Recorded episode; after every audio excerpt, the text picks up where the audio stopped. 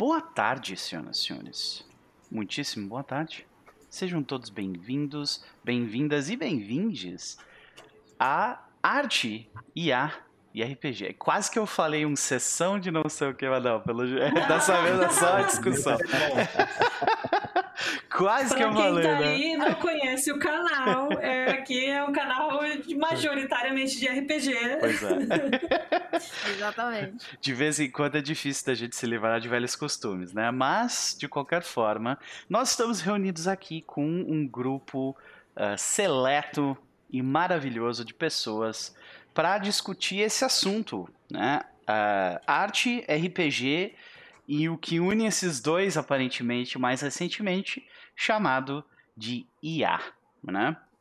Eu gostaria de começar com, com uma, uma paradinha que eu escrevi aqui para a gente meio que entrar no clima da discussão e daí logo depois disso eu vou introduzir todo mundo como, como devido. Mas já quero já dizer um oi, um beijo, um abraço e muito obrigado por, pelos pelos subs que a galera tá dando no chat. Sejam todos bem-vindos e podem mandar perguntas à vontade, indagações, suas opiniões durante todo o processo são muito bem-vindas. Então, durante o momento em que eu, eu, eu sentei meio que para pensar, tipo, o que diabos eu vou, eu vou trazer sobre isso, eu me lembrei de uma coisa que eu aprendi uh, há muito tempo atrás, chamada o Teorema do Macaco Infinito. Então, para quem não se lembra ou não teve o, o prazer ou desprazer de, de ser exposto a isso, o Teorema do Macaco Infinito afirma que um, um macaco digitando aleatoriamente em um teclado por um intervalo de tempo infinito irá quase que certamente criar um texto, como por exemplo uma das celebradas obras de William Shakespeare. Eventualmente, ele vai conseguir fazer algo assim. Então, uh, uma das coisas que me vem à mente é: nós estamos estendendo as possibilidades até próximo do, do infinito, nesse caso, quando nós falamos de IA, né? Eu não sei. Mas é uma coisa que. É, uma coisa é certa: os detentores dos direitos desses macacos infinitos estão muito gratos de que leis trabalhistas não se estendem a eles. Ao menos não ainda, né? De qualquer forma, uh, eu me lembro de umas conversas com próximos sobre esse assunto de IA e no passado falando sobre tecnologia uh, e como ela tornaria obsoleta a necessidade de alguns trabalhos, né? Eu falava de profissionais que trabalhavam em call centers, de ou mesmo daqueles que daqui a alguns anos nós sabemos que vão sofrer com isso também, que são os motoristas de caminhões, motoristas de forma geral, né? Eu lembro de me perguntar o que, que o que, que fariam esses profissionais uma vez que essa tecnologia uh, tornaria a necessidade da profissão deles de certa forma obsoleta, né? Eu me lembro do, de, de, de ver o, o, a hashtag Learn to Code né, que foi um movimento meio que em resposta a essas indagações.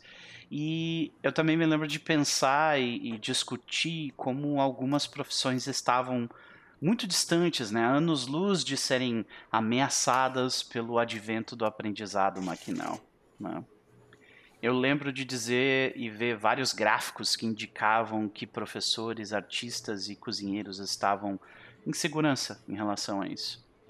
Porém, Hoje, se nós olharmos as redes sociais e portais, uh, nós podemos encontrar textos, roteiros, poemas, música e arte visual, todas feitas por IA ou com a ajuda delas. Né? Temos novas ferramentas à mão da população geral por uma bela bagatela mensal. Mas se você quiser só brincar com elas, é de graça. E quanto mais você usa, mais inevitável ela se torna e melhor no que, no que ela faz também. Então, nós chegamos no momento, eu imagino, onde essas impressões que eu tinha no passado, esses gráficos e essas conversas, elas precisavam de alguma forma ser revisitadas, né? E é para isso que eu trouxe este grupo de pessoas que são muito mais capazes do que eu de discutir estes e outros pontos em que nós nos encontramos. as idiosincrasias que nós tínhamos, que nós temos e que nós teremos em relação ao uso dessas coisas. Aspectos éticos, aspectos legais. Qual é a realidade do mercado e o que isso significa para você que usa a arte do Google Imagens nas suas mesas nos fins de semana. Então, para conversar sobre isso, eu trouxe. Começar, vamos, vamos começar por ela. Eu trouxe Evelyn Castro, claro. e aí, minha querida, como vai você? Eu vou bem. É? Eu vou bem. Muito bem. Eu vou então. bem preocupada, porque exatamente pelos, pelos seus questionamentos, recentemente é, eu fiz uma avaliação para contratação de banco de imagens em que eu levei em consideração, na minha escolha, a presença de arte gerada por IA Uhum. e de, principalmente, busca contextualizada por aprendizado de máquina. Olha aí. Então, é uma realidade no mercado. Hum, E, e para quem e quem não conhece a tua expertise e tal, ah, quem é você no meio dessa dessa discussão e o que que tu tá trazendo para mesa? Ok. Então, para quem acompanha o canal, vocês devem saber que eu sou a Evelyn Castro Uhum. e normalmente jogo RPG por aqui. Mas na vida civil, fora da. Não fora da internet, mas assim, fora do meio de RPG, eu sou designer gráfica e atualmente eu coordeno equipes focadas em projetos, né, de criação de eventos, principalmente no contexto de jogos eletrônicos. Então, agora a Tia Ive coordena outros designers. Além de ser designer, eu cuido de outros designers, na parte de planejamento. E eu tenho, desde que eu me entendo por gente, um interesse profundo na aplicação de tecnologia na arte, né, nos processos diários. Então, assim, de vez em quando eu me torno a- o, o administrador de muitas máquinas. Mas eu não estou só nisso. Existe, pessoa, existe a quem eu recorro e ele está nessa live. Olha aí, senhoras e senhores. Então, vamos para ele, belo segue, né? Ah, Pedro Lobato. Olá, como vai você, meu querido? E quem é você no meio dessa discussão aqui? Fala galera, boa tarde. Primeiro, obrigado aí. Tô, eu tô muito feliz na realidade de estar aqui, né? Hum. Porque, poxa, eu tava com saudade de estar aqui junto com Né? vocês, né? Pois é, faz um tempo já. Faz um aqui tempo. já. Faz um tempo. É. eu- mas assim, ó, eu lembro. Uhum. Todo dia quando eu deito cabeça à noite, eu lembro quanto tempo faz, que eu vou contando os dias. Mas tudo bem, eu estamos aqui. É, tô feliz, inclusive, né, da gente estar tendo essa conversa. Para quem não me conhece, eu sou Pedro Lobato. Eu, é, para além da, da internet aí, que, que eu sou podcaster de anime e volta e meia eu tô aparecendo em live de RPG por aí jogando com a galera. É, fora da, da, da internet praticamente, eu sou advogado. A minha expertise profissional, é, que eu- hoje em dia que é o que eu trabalho nos últimos anos, é a parte de ges- gestão pública e finanças públicas especificamente. Porém, é, por muitos anos eu fui pesquisador e diretamente na área relacionado a direito internet é, e propriedade intelectual. E, para além disso, eu sou artista 3D também. Olha Então, eu tô meio que no. Um pé em cada, em cada lugar aí, né? É, Isso, várias. isso. E é isso. Tá E aí. praticamente fazendo aquele, aquele joguinho que tu fica dançando em cima dos padzinhos, assim, no, só que no Isso. assunto, né? Pode crer, Isso, é o pode crer. pump, né? O pump do- Aham. das profissões. Perfeito. Pois é, Pedro, um prazer te ter por aqui como sempre, mas nós temos também a presença de Thiago Bugarim, primeira vez no canal, né? Ah, mas já, já adianto que ele é, ele é muito responsável por muito do que acontece aqui, só que as pessoas não sabem. Eu já vou dizer o porquê. Thiago, meu querido, seja bem-vindo. Obrigado, gente. É uma alegria estar aqui com vocês, conhecendo algumas pessoas novas que eu só ouvia falar, Hum, ouvia e lia algumas coisas por aí. É bom finalmente ver e trocar uma ideia com vocês dessa oportunidade. É, eu sou Tiago Bugarim, eu trabalho no dia a dia com coletivos sociais, é, tanto da parte tecnológica quanto na ajuda para a estruturação de, de projetos e coletivos. É, no âmbito da formação, eu não sou formado, eu sou deformado pela Universidade Pirata. Que maravilha. É, é, uma piada antiga de alguns Sim. amigos, mas eu até hoje carrego porque eu, eu gosto muito dessa, dessa, dessa leitura. Uhum. É, Faz então é sentido. Então eu, não, eu não tenho uma formação acadêmica, uhum. eu tenho uma formação de vida. Né? Eu fiz um pouquinho de, de física, larguei o curso, fiz um pouquinho de design, larguei o curso e fui trabalhar como designer, editor gráfico. É, a empresa onde eu estava faliu, e aí eu fui fazer o que estava disponível na hora e umas pessoas me chamaram para dar aula. E eu adorei dar aula sobre tecnologias e coisas assim. Uhum. Porque eu já estava envolvido com. Aí outra coisa que eu não cheguei a comentar ainda, eu já estava envolvido desde a adolescência com software livre. Ah, sim. É, não apenas o software de código aberto, mas o software livre, a gente pode discutir se a gente quiser é, a diferença de uma coisa para outra. Eu não acho que vai ser produtivo para essa live, não. Uhum. É, mas aí então ingressei para o lado da tecnologia, do, do da licenciatura, da, da, da, tarefa de ser professor, de, de ser mentor, de tutelar pessoas e conduzi-las no aprendizado só que no campo das tecnologias, né? Uhum. Viajei para o Brasil aí em alguns momentos, dando aulas, foi um período muito divertido, feliz, incrível de é. minha vida. Eu já comentei algumas vezes com, acho que com o Ives sobre isso. Dar aula é muito é, bom, é muito bom. Eu gosto mais. É, é fantástico. E dar aula para pessoas muito diferentes das que eu estou acostumado a encontrar no meu universozinho da minha cidade, né? Uhum. É, e de outros campos, né? Uhum. Da, da, da, sociedade brasileira. É, é incrível, é fantástico, é apaixonante. Maravilha. Então, seja bem-vindo de qualquer forma, Thiago, né? É, pela primeira vez, mas né, espero que seja a primeira de muitos. E para quem não sabe, o único motivo pelo qual eu uso o, o Foundry VTT e consigo ter que todas as mesas que eu tenho nesse momento foi por causa da ajuda do Thiago e da Evelyn no background para criar o servidor que eu utilizo lá e, e manter ele e tal. Então, e eu sei que, que, o, que o Thiago e a Evelyn têm a, têm a responsabilidade aí de, de mais uma galera aí, né? Então eu já fico. Eu não. Eu só apresentei Tiaguinho as pessoas certas. Dizem, dizem que quando você bota o seu dedo para apontar para algum lugar, você faz parte do, é, do, processo. É. Eu me lembro dessas, dessas reuniões terem, terem Evelyn Castro ali no meio, então, né? É. Tudo bem. Se, e, e, como o Bernardo falou no chat ali, Uh, professor é sensacional. Exatamente, é sensacional. Nós professor temos muita é gente que nos assiste que é, é, professor também, então é um prazer. Por último, mas definitivamente não menos importante, nós temos. Acho que uh, se alguém aqui não precisa de, de, de anúncio, é ela, né? A medida, minha querida, como vai você?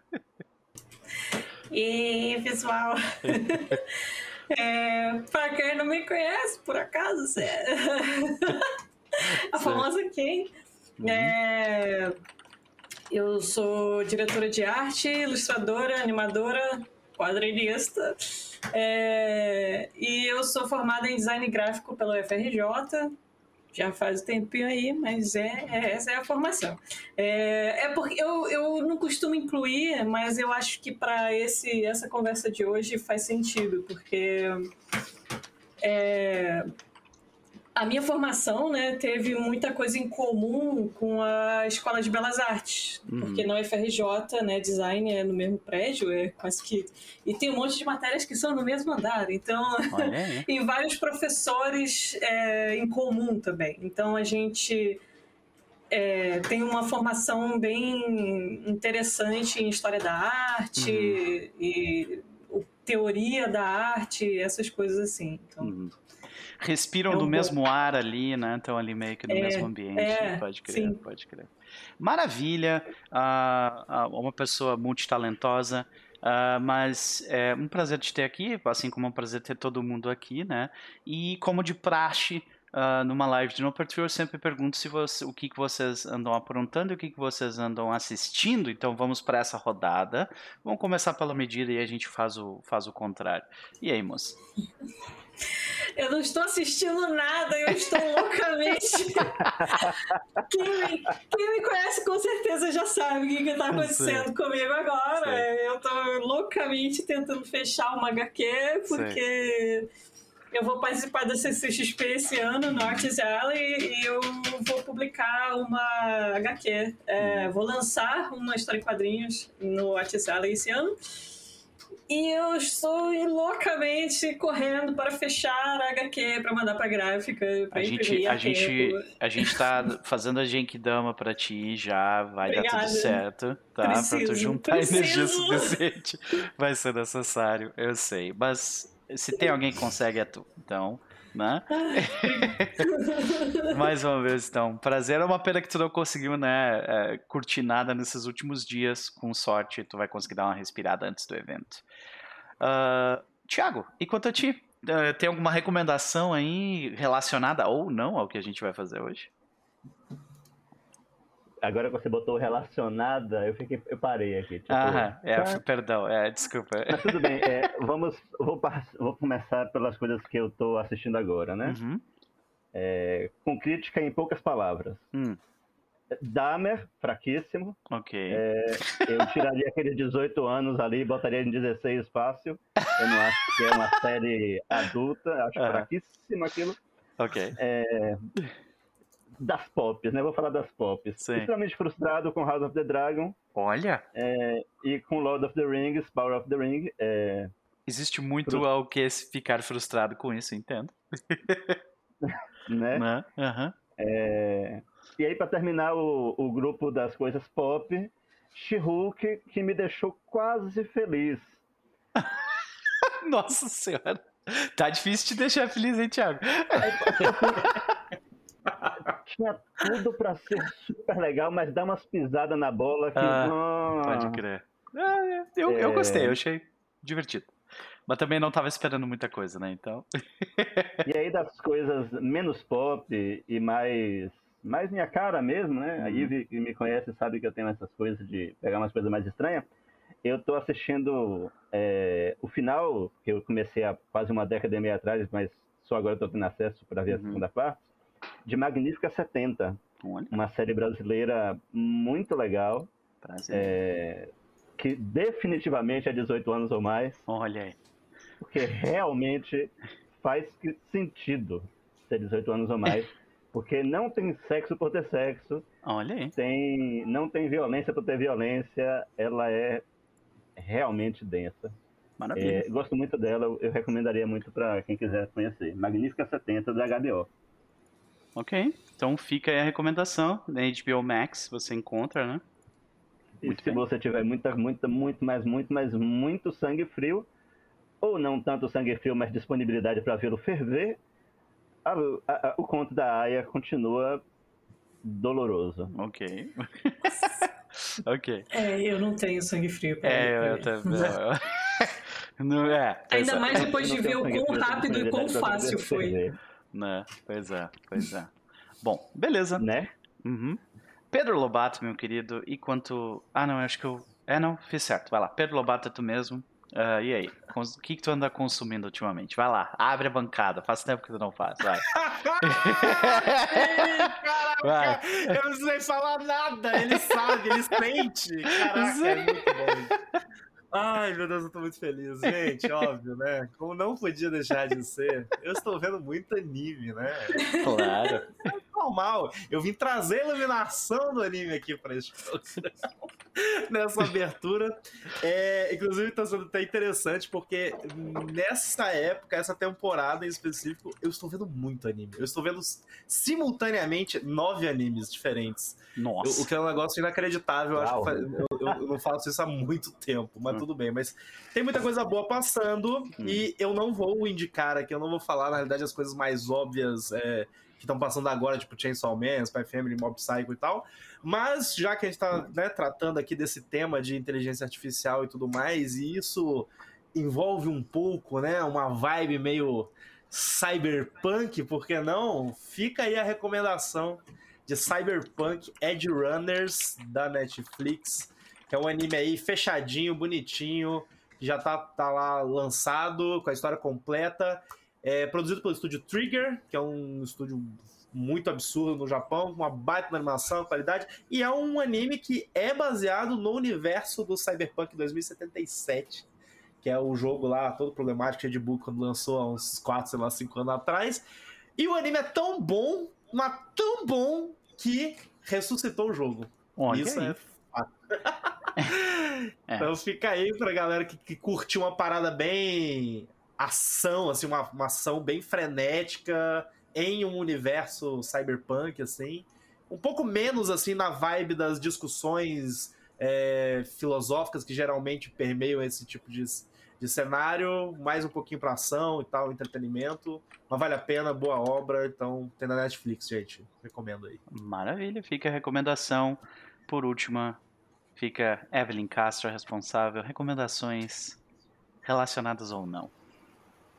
Então, eu tenho uma recomendação que é levemente relacionada, porque ele sempre trata de temas que questionam a arte, o limite da arte, o limite do ser humano e o capital, que é Periféricos, do William Gibson.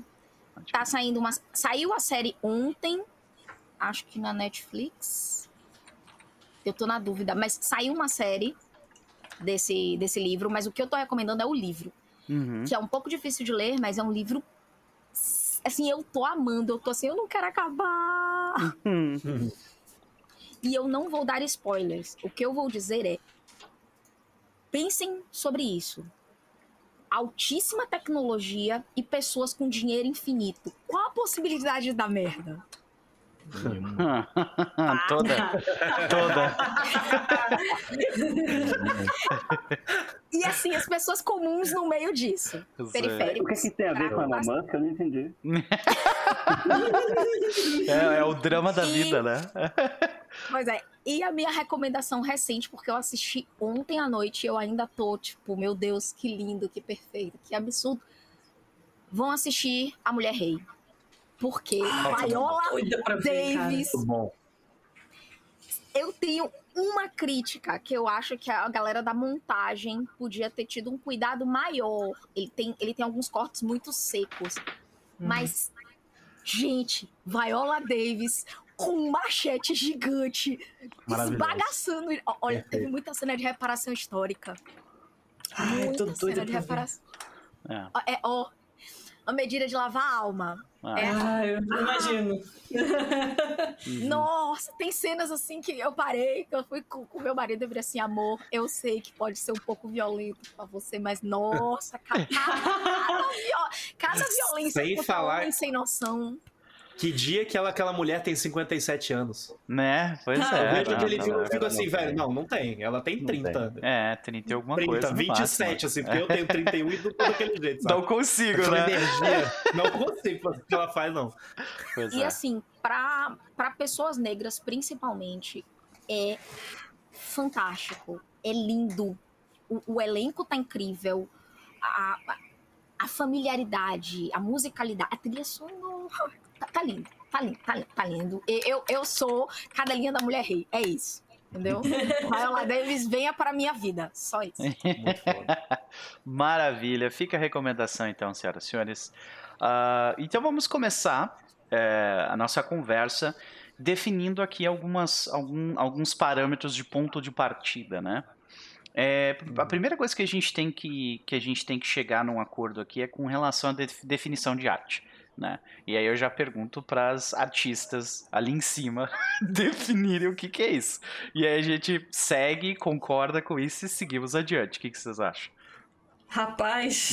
Vamos. começou com o É. negócio mais difícil. Pegou no ponto É. crítico. Sim. É, vamos lá, né? Mestre, É, você tem um semestre para debater isso e não chegar a uma conclusão. Já É, é, começou. É, a gente precisa ter uma definição do que, que é, porque É, senão não, a gente sim. vai ficar abrindo buraco no argumento de todo mundo, assim, né? Então. Que Sim. foi É. o que a gente fez enquanto a gente estava discutindo no grupo do Telegram. Exatamente, Se vocês é. não sabem, a gente conversou. Z. A Bastante. gente não queimou a pauta, mas olha que É. esse grupo rendeu. É.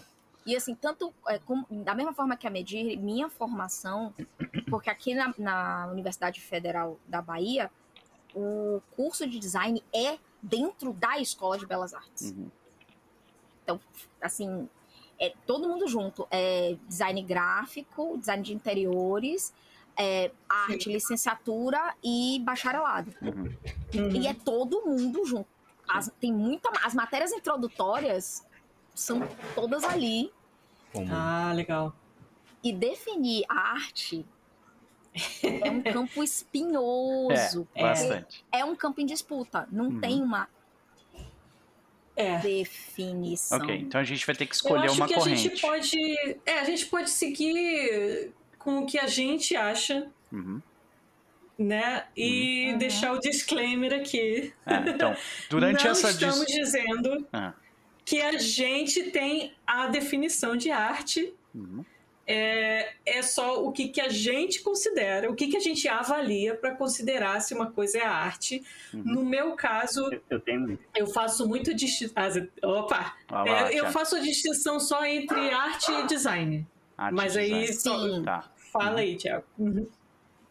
É, eu, vou fazer- eu vou propor, eu vou ler um- uma descrição dada por um, por um historiador, né? Por um Uhum. pesquisador, e daí a gente parte, tá? Pode ser? Eu Beleza, acho bom. Eu, acho válido. A arte pode ser entendida como a atividade humana ligada às manifestações de ordem estética ou comunicativa, Ok. realizada por meio de uma grande variedade de linguagens, tais como arquitetura, desenho, escultura, pintura, escrita, música, dança, teatro, cinema, em suas variadas combinações. O Uhum. processo criativo se dá a partir da percepção com o intuito de expressar emoções e ideias, objetivando um significado único e diferente para cada obra. Uhum. Essa descrição. Ai, eu- perdi aqui o link. que eu- Ótimo, né? Agora eu perco o link. Mas enquanto, enquanto tu tá buscando o link, é, eu achei interessante ali porque já define bem humana, percepção, sentimentos, intencionalidade, tem- e, e às vezes nem, Uhum. nem, né? Ou a E falta eu de. só né? E eu vou acrescentar o seguinte, Uhum. que eu gostei muito do que a Medir pontuou, da gente, que a gente diferencia, e nós duas concordamos muito nisso, arte e design. É possível que obras criadas, eh, materiais criados em design, possam, ao longo do tempo, ganhar intencionalidade e migrarem para o campo da arte. Mas a Sim. grande A gente tem exemplos disso outro, ali, né? Arte Nouveau, Arte Deco, que, né? Começaram é. o design e se tornaram meio que, meio que, Pois é. Médio, mas- Aham. Mas o que define o design especificamente é a função. Eu vou, eu vou deixar um termo bem raso, a função industrial. Uhum. A gente Hum. não cria para, não cria pela nossa intenção. A gente se apropria do fazer artístico, técnicas, influências, mas o nosso foco no, no desenvolver de uma peça é para resolver um problema de comunicação Exato. basicamente, né, de comunicação, de projeto. É um problema de projeto. Uhum. O nosso, o nosso foco, assim, o, no- o foco do design é esse. Então, ah, é bonito, é uma das coisas que tem que ser, mas o objetivo não é apenas ser bonito ou É. apenas ser emocional. Então, a- a- aí, aí a gente difere a arte do design. E, e em Eu até termos. gostei da, da, da, da definição que o Thiago trouxe, na realidade, Uhum. porque nesse momento até que ele fala de emoção, ele fala de uma expressão de emoções e ideias. Então a Uhum. ideia. A ideia eu acho que abarca até um conceito mais amplo, né? E Sim. de uma certa forma, ele pode vir, inclusive, abarcar é, é, essas obras de design, né? Que são produtos de É, design é aí que a moderno. gente Aí fica legal. puxa é. o, Uhum, Perfeito. Eu, eu gostei muito dessa definição quando eu encontrei, porque eu acho que ela funciona muito para essa discussão quando ela traz justamente esse ponto de, de que parte de uma ideia, né? Tem uma intenção, tá tudo partindo de um de um, de um, de um ato cerebral, né? Uhum. Vem daqui uma, uma concepção, uma ideia, uma intenção, uma emoção, e daí a gente vai expressá-la de alguma forma. Pode ser literatura, Sim. pode ser o prompt de um IA. Uhum. É... E, e eu tenho pra... argumentos para debater sobre design e arte que vocês levantaram aí, mas se a gente levar isso adiante, a gente não... não, a gente é... não vai terminar. A gente não vai terminar. tá. Só para só aquietar o coração de uhum. Diego, é, do Diego Azevedo do, do chat, é, a arquitetura tá nesse, dentro dessa definição que o Thiago leu, mas se você parar para pensar, ela entra no mesmo processo que o, que o design. Ela Sim. pode ser cooptada como meio artístico, mas ela não é, um, é, o fim dela, é, a intenção original não é essa. Então respira. Ó, é, se a gente pensar, por exemplo, em algumas figuras que são meio hum. é, difícil, né? Linha tênue. Uhum. É, é, Niemeyer. pois é. Eu não gosto da, da, da, obra de Niemeyer, mas é incontestável que é incrível. Sim. Ah, Sim. Pode Le Corbusier é, ah. é, Sim. e tantos outros. Em termos de, é. em termos legais, nós temos nós temos definição do, do, do, da profissão de artista, mas nós não temos uma definição legal do que é arte diretamente, assim, né? Então é, é eu acho que nesse, nesse ponto a gente permanece sem uma definição clara, legalmente falando, porque a gente vai tocar no assunto legal em diversos momentos. Mas é, é, acho que a gente pode seguir para a próxima pergunta, que yes, é uh, o que diabos é machine learning? Ai, né? a gente senta e diz assim, Thiago. Vai lá, Thiago. Isso, vai, vai que é tua. O que diabos é machine learning e, e essas IAs que a gente está vendo hoje em dia, né? Por favor. É, eu, vou, eu, vou, começar pelo ponto controverso para mim, que é, é, computadores não aprendem. Sim. Uhum. E inteligências artificiais não são inteligentes. Ok. Vou primeiro botar essas duas bombas aqui, né? Perfeito. Agora vamos um pouco mais adiante. Então, para, para termos tá. dessa discussão, a gente vai aceitar isso aí como uma definição. Né? É isso. Eu acho que não precisa aceitar uhum. como uma definição, eu acho que é muito mais uma coisa que eu gosto de trazer sempre que possível uhum. para deixar na mente das pessoas, lembrar a essas pessoas que estão conversando, pensando sobre o assunto, uhum. Que quando a gente fala de inteligência, a gente está falando de coisas muito mais complexas Sim. do que tem acontecido até o momento uhum. com a computação. A computação uhum. talvez chegue lá um dia, talvez sim, não, não, descarto. Mas o que nós temos hoje não é uma inteligência, é um algoritmo feito por algumas pessoas muito inteligentes. Ok. que fazem combinações através de dados. Por isso que não é inteligência. Porque é, é, análise combinatória numa, numa amplitude. Numa amplitude muito grande. Sim. É. E Você coloca, usando a analogia que eu falei lá na introdução, é colocar, um, ao invés de ter um macaco com tempo infinito, é milhares e milhares e milhares e milhares de macacos. E você dá, tipo, algumas palavras para ele fazer alguma coisa com aquilo, né? É, o, o, o, e aí, bom, já que você lançou essa de dar algumas palavras, né? Uhum. É, entra, vamos conversar com machine learning. O que é, que é machine learning? É um processo em que uma entidade computacional vai ser dada muita informação, muita informação. A gente está falando aí de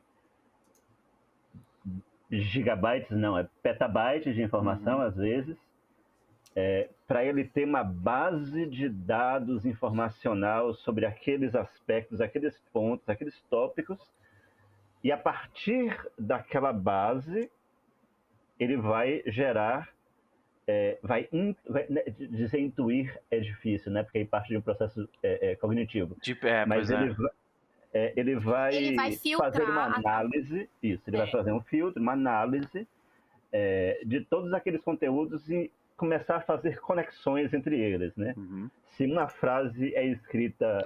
Tentar encontrar uma... padrões, no caso, que, que, que conecta. Uhum, okay. Se uma frase aparece em diversos lugares com pouca variação, significando alguma coisa ou é, é, dando um entendimento, aquela, aquelas palavras passam a fazer sentido dentro daquele contexto. Aham. Então, se eu busco por vermelho, é, talvez eu encontre alguns quadros de artistas famosos que sejam todos vermelhos. Uhum. É, porque agora ele entende que a palavra vermelho está associada àquela tonalidade, Uhum. aquela, aquele campo de tonalidades que a gente chama de vermelho, né? Uhum. É, seja, Mas esse isso- algoritmo, ele não te mostrou aquela arte primeiro porque ele particularmente gosta daquela arte. Não, ele não, não faz juízo de valor algum sobre o dado.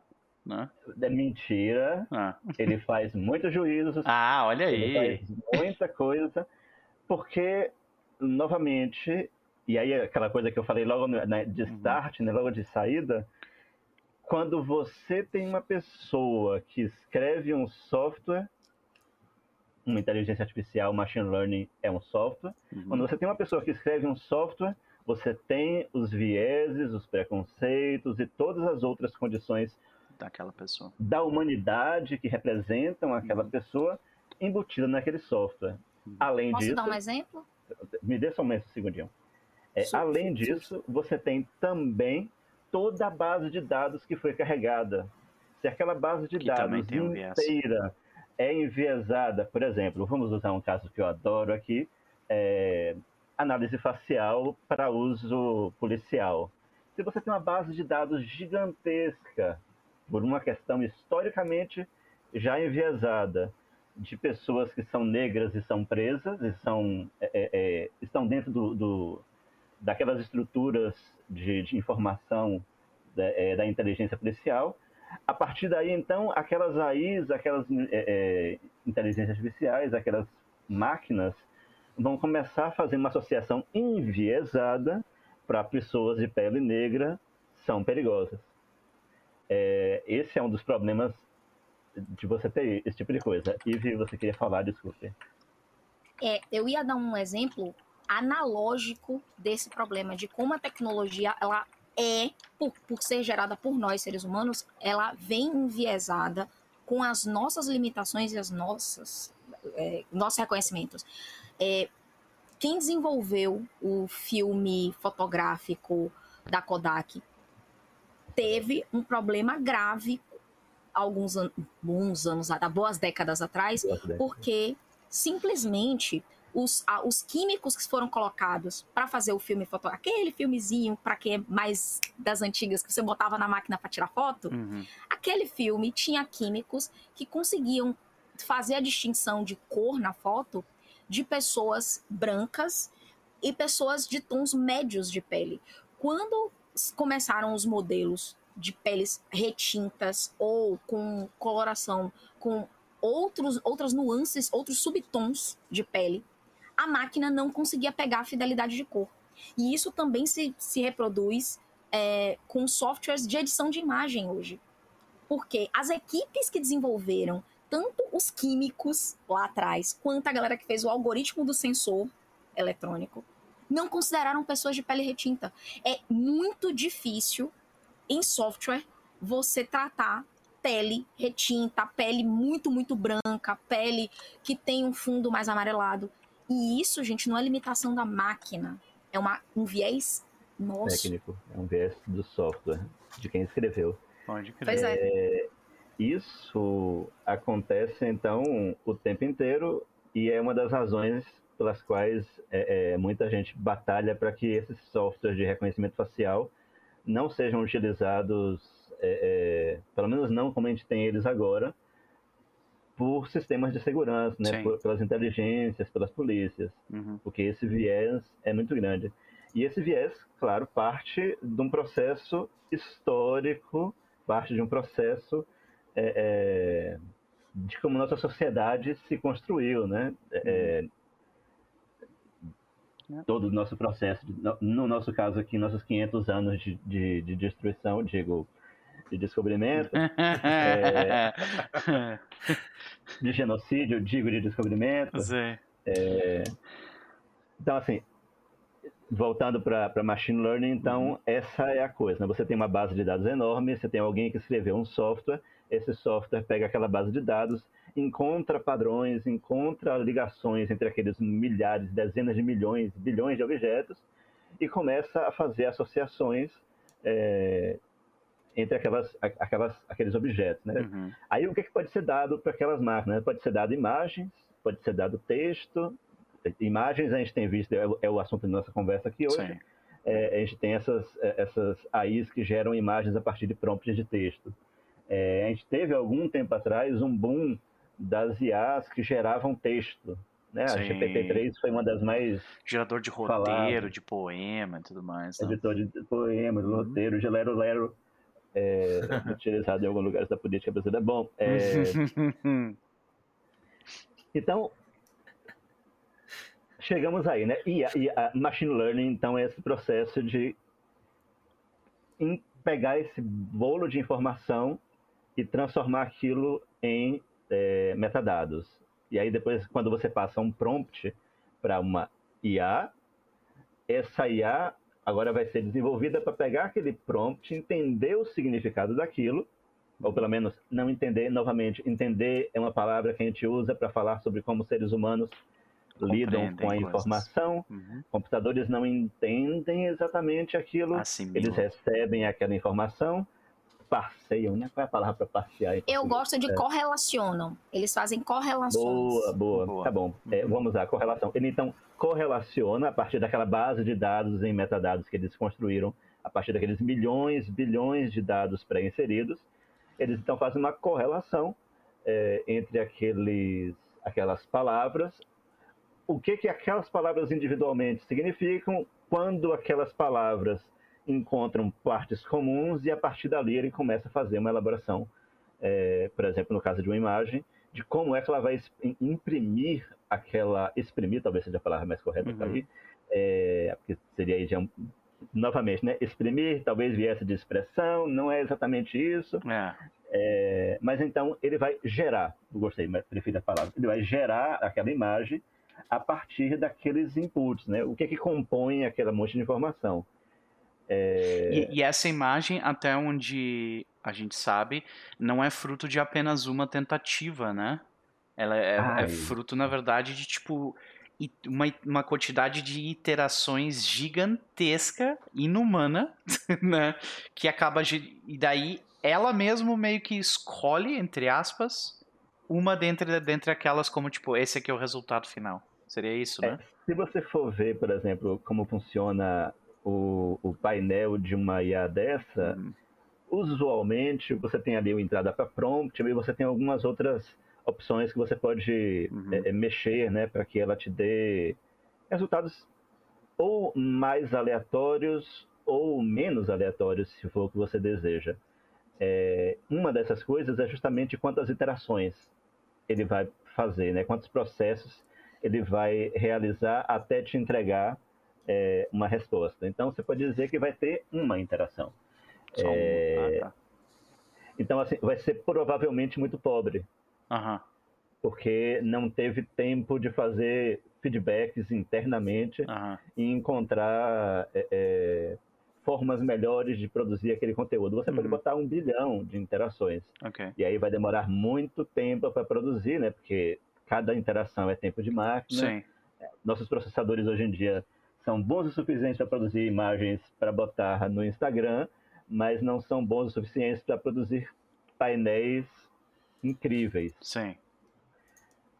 Pelo menos não em pouquíssimo tempo. Você pode fazer, claro, Hum. se você tiver tempo. E tempo significa ter dinheiro, porque Sim. para você ter, ter, é, é, máquina para isso, você tem que pagar, né? Para você Uhum. ter tempo, né? O, o- o- você ganhar aquele tempo. Uhum. É, E essa você que é, essa que é, dis- é, é parte da desculpa da, da monetização dessas plataformas hoje em dia, né? Tipo, é meio que para pagar o custo das, dessa, dessa, do computing power e, tudo mais, né? Pior é que não é nem desculpa, é necessário. É. é necessário, é, porque é isso, né? É um computador. Naquela frase que eu acho que eu já falei com o Ive algumas vezes, o a- a nuvem é o computador de alguém. Sim. Uhum. Está em algum lugar aquela máquina fazendo aquele processamento. Então, quando você já- joga no Midjourney para fazer aquele prompt divertido que você pensou, em algum lugar do mundo, um grupo de processadores começou a esquentar Sim. de gerar calor e precisa ser resfriado. Aí entram meus problemas com esse tipo de tecnologia e NFTs e coisas assim, É. calor. E É, aí- a, gente já, a gente já foge. É. E aí vamos voltar, eu me puxando de volta para deixar minha mente. Não, mas é, eu acho que a gente tem uma boa compreensão agora do que, que são essas duas coisas. Entendemos muito bem essa parte. E agora eu vou pular pro, pro Pedro Lobato e um pouquinho eu, que eu acho que eu posso ajudar, né? Mas legalmente falando, né? Ah, dentro do, do- da, da discussão sobre é, e o que já tem estabelecido sobre propriedade intelectual relacionado ao uso de ah, inteligências artificiais. Então, se eu mando uma IA fazer algo, no Brasil, quem é que tem o direito disso? Hum, Então, essa, essa é uma pergunta espinhosa. pois é. Já no começo de conversa, mas eu Porque só que- teve pergunta fácil até Sei, agora, né? vendo? foram suaves. Sei. É que aí quando começa a bater água em mim, assim, né? Quando... Ei, caraca, deixa...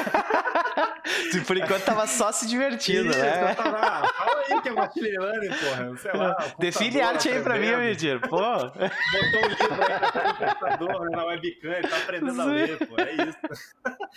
Não, mas brincadeiras à parte, eu acho que. Acho que essa é uma pergunta interessante para partir de algum pressuposto, né? Porque quando a gente fala, quando a gente faz essa pergunta, né, de ah, eu mando a IA fazer uma coisa, quem que tem o direito? A gente tem que, na verdade, começar a entender é, quem que o direito geralmente protege, né? Quem que ele Uhum. busca proteger. E sujeitos de direito, como na- na- no campo jurídico geralmente a gente fala, né? Eles podem ser diversos, né? Tipo, eles podem ser é, be- bens, é, podem ser pessoas físicas, podem ser pessoas jurídicas, né? Que Uhum. é meio que uma, uma como se fosse uma entidade, né? Que tecnicamente não é uma pessoa, mas ela é capaz de ter direitos para serem defendidos, né? É, mas, por exemplo, já fazendo inclusive uma conexão direta com o nosso tema, quando a gente fala de arte, por exemplo, arte, por ser essa palavra arte, não é protegida pelo direito à arte. Ah. O que é protegido pelo direito são as obras intelectuais. Subproduto. São, é, é- é- é- a obra intelectual é protegida pelo direito. E dentro do conceito de obras intelectuais, é, a lei de direitos autorais, inclusive, é, exprime lá diversos itens que definem assim, o que, que poderiam ser considerados obras intelectuais. A gente incluiria a arte no meio disso. Então, Uhum. a arte não é protegida, obras intelectuais são, e obras intelectuais são, são é, criações humanas. Inclusive, pela definição da própria lei, obra intelectual, elas são expressões, é, são criações do espírito, que são Nossa. expressas por qualquer meio, fixadas, enfim, é, é, por meio tangível ou intangível. Inclusive, é, isso pode ser definido dessa forma, sabe? É, e dentro dessa definição, a gente tem programas de computador. Programas de computador são consideradas obras intelectuais. Uhum. Então, Um é, videogame, né? de Por exemplo. perfeito, Ah. um jogo, né? Tipo, tudo isso. Uhum. Então, é, quando a gente pensa no caso da IA, a gente é, diretamente a gente fala, a IA ela é um programa de computador. Então ela é protegida por meio da lei de proteção de propriedade intelectual de programas de computador. Uhum. Então, quando a gente começa essa conversa, aí a, a, a, a- a resposta que eu vou te dar é não sei. porém, porém, não é a IA. Tá Não ligado? é assim, porque ela é uma Não é coisa, IA. portanto, né? não tem esse direito, sim. Então, seria quem. a- a- existe a discussão. Existe a discussão de ser a, o detentor dos direitos da IA, quem criou a IA, ou, É né? Exato, detentor do programa, né? Mas a lei de direito autoral brasileira, especificamente sobre arte, também tem essa questão de que mesmo que você comercialize os direitos sobre a sua arte, você permanece com os direitos dela. Perfeito. Entendeu? Então, por exemplo, se a Medir cria uma arte ah, e ela vende essa arte comercialmente e e essa arte passa a ser, passa a ser propriedade intelectual de outra pessoa, ela, ela não deixa de ser propriedade intelectual da Medir É, no Brasil. é, o que você faz é você ser, você É. tem uma, ah, desculpa, é o, o especialista não sou eu, mas Não, é porque eu trabalho com isso, eu, eu, eu fiz dois períodos de direito, é, Me escutem! é, você você está cedendo aquela empresa de usar aquela obra. Não é que você tá.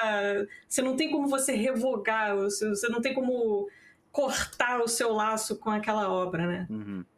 É, essa é uma resposta, inclusive, muito. que A própria legislação ela já define bem, porque uhum. quando a gente fala em proteção de direito autoral, propriedade intelectual, ela faz uma distinção clara que existem do, duas coisas sendo protegidas, uhum. que é a parte proprietária a parte de propriedade e a parte moral, né? Tipo, do direito de autor. Uhum. Então, essas duas coisas caminham juntos quando a gente conversa sobre proteção de direito autoral. Então, quando a gente, é, é, a gente vai né, chafurdar na, nessa interconexão dos temas das IAs e tudo mais, uhum. mas quando a gente tem uma, uma, uma IA que pega uma arte de alguém né, como base, como, como o Thiago explicou, né, uma base de um machine learning para gerar uma outra coisa, a gente tem que conversar aonde estão os direitos de propriedade e os direitos morais dos autores envolvidos, uhum. né? Nossa, então,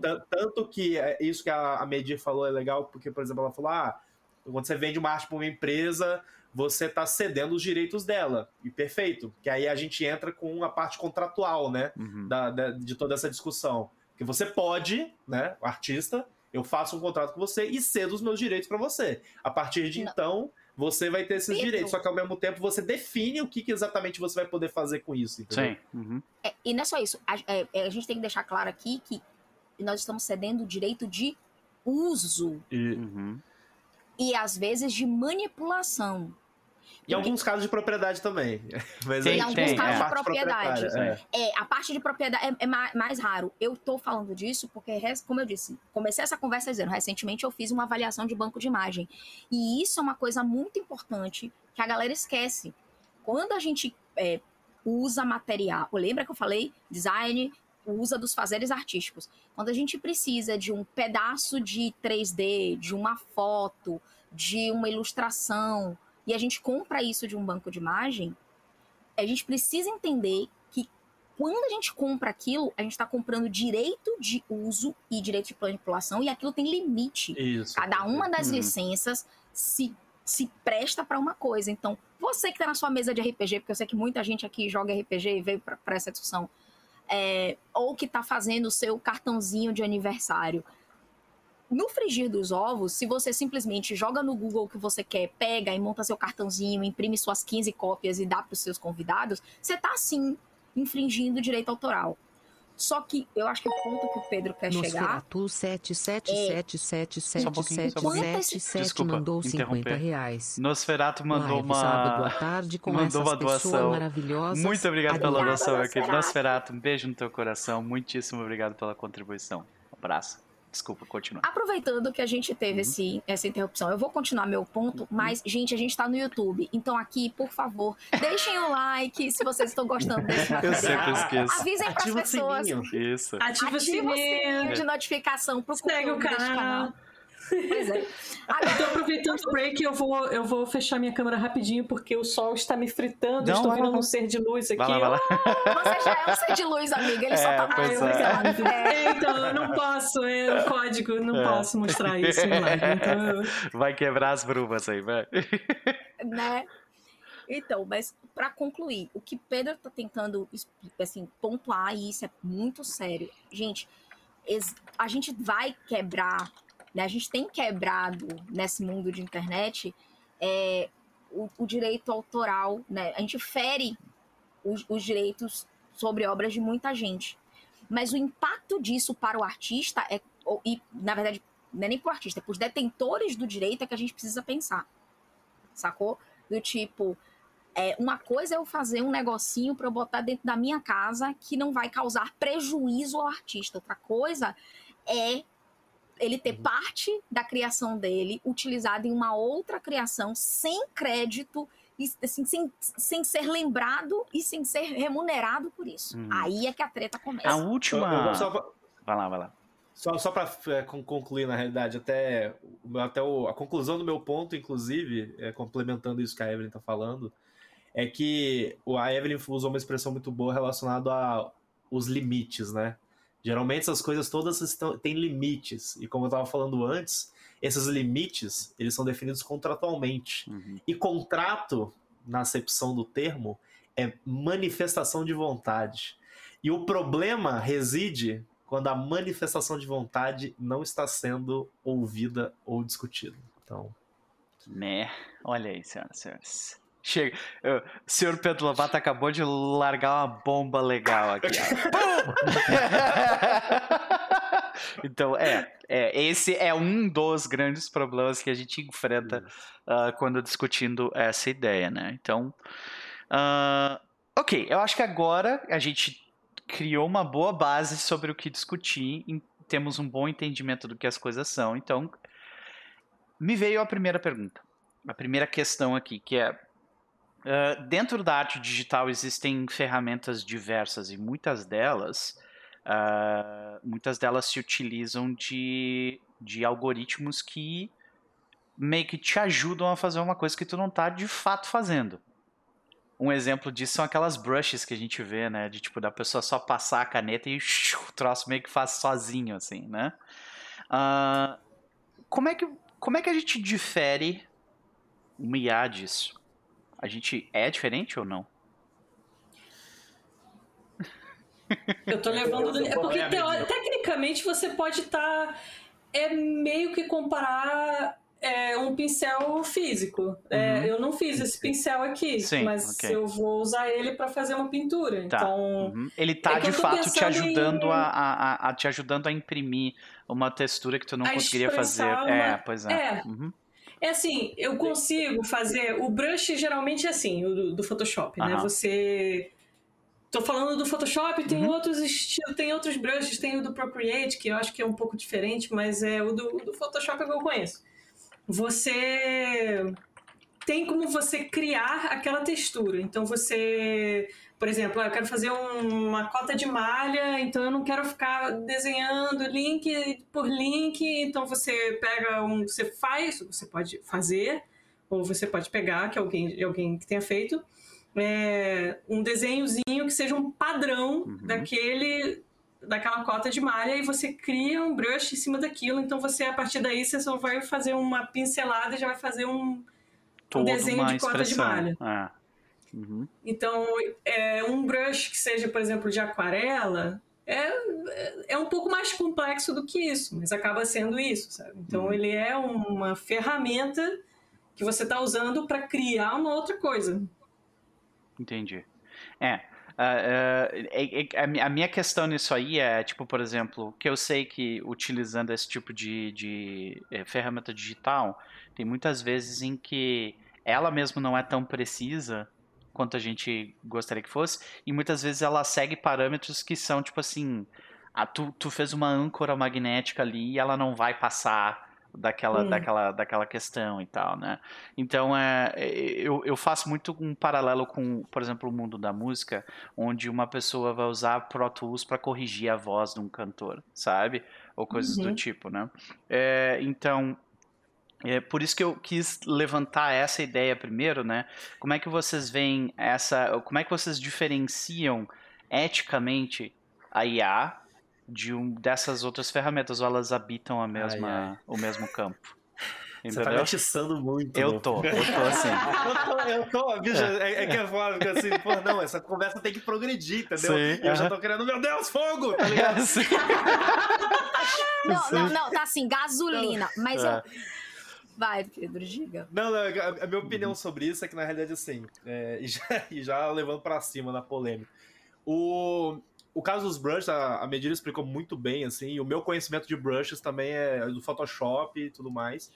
E é como ela falou, você pode criar o seu brush. Então, geralmente você vai utilizar a, a ferramenta para a sua vida, para uhum. você fazer o que você precisa fazer, seja você um Sim. profissional, seja você um artista, né, tipo hobby, tá lá mexendo numa fotografia e tudo mais.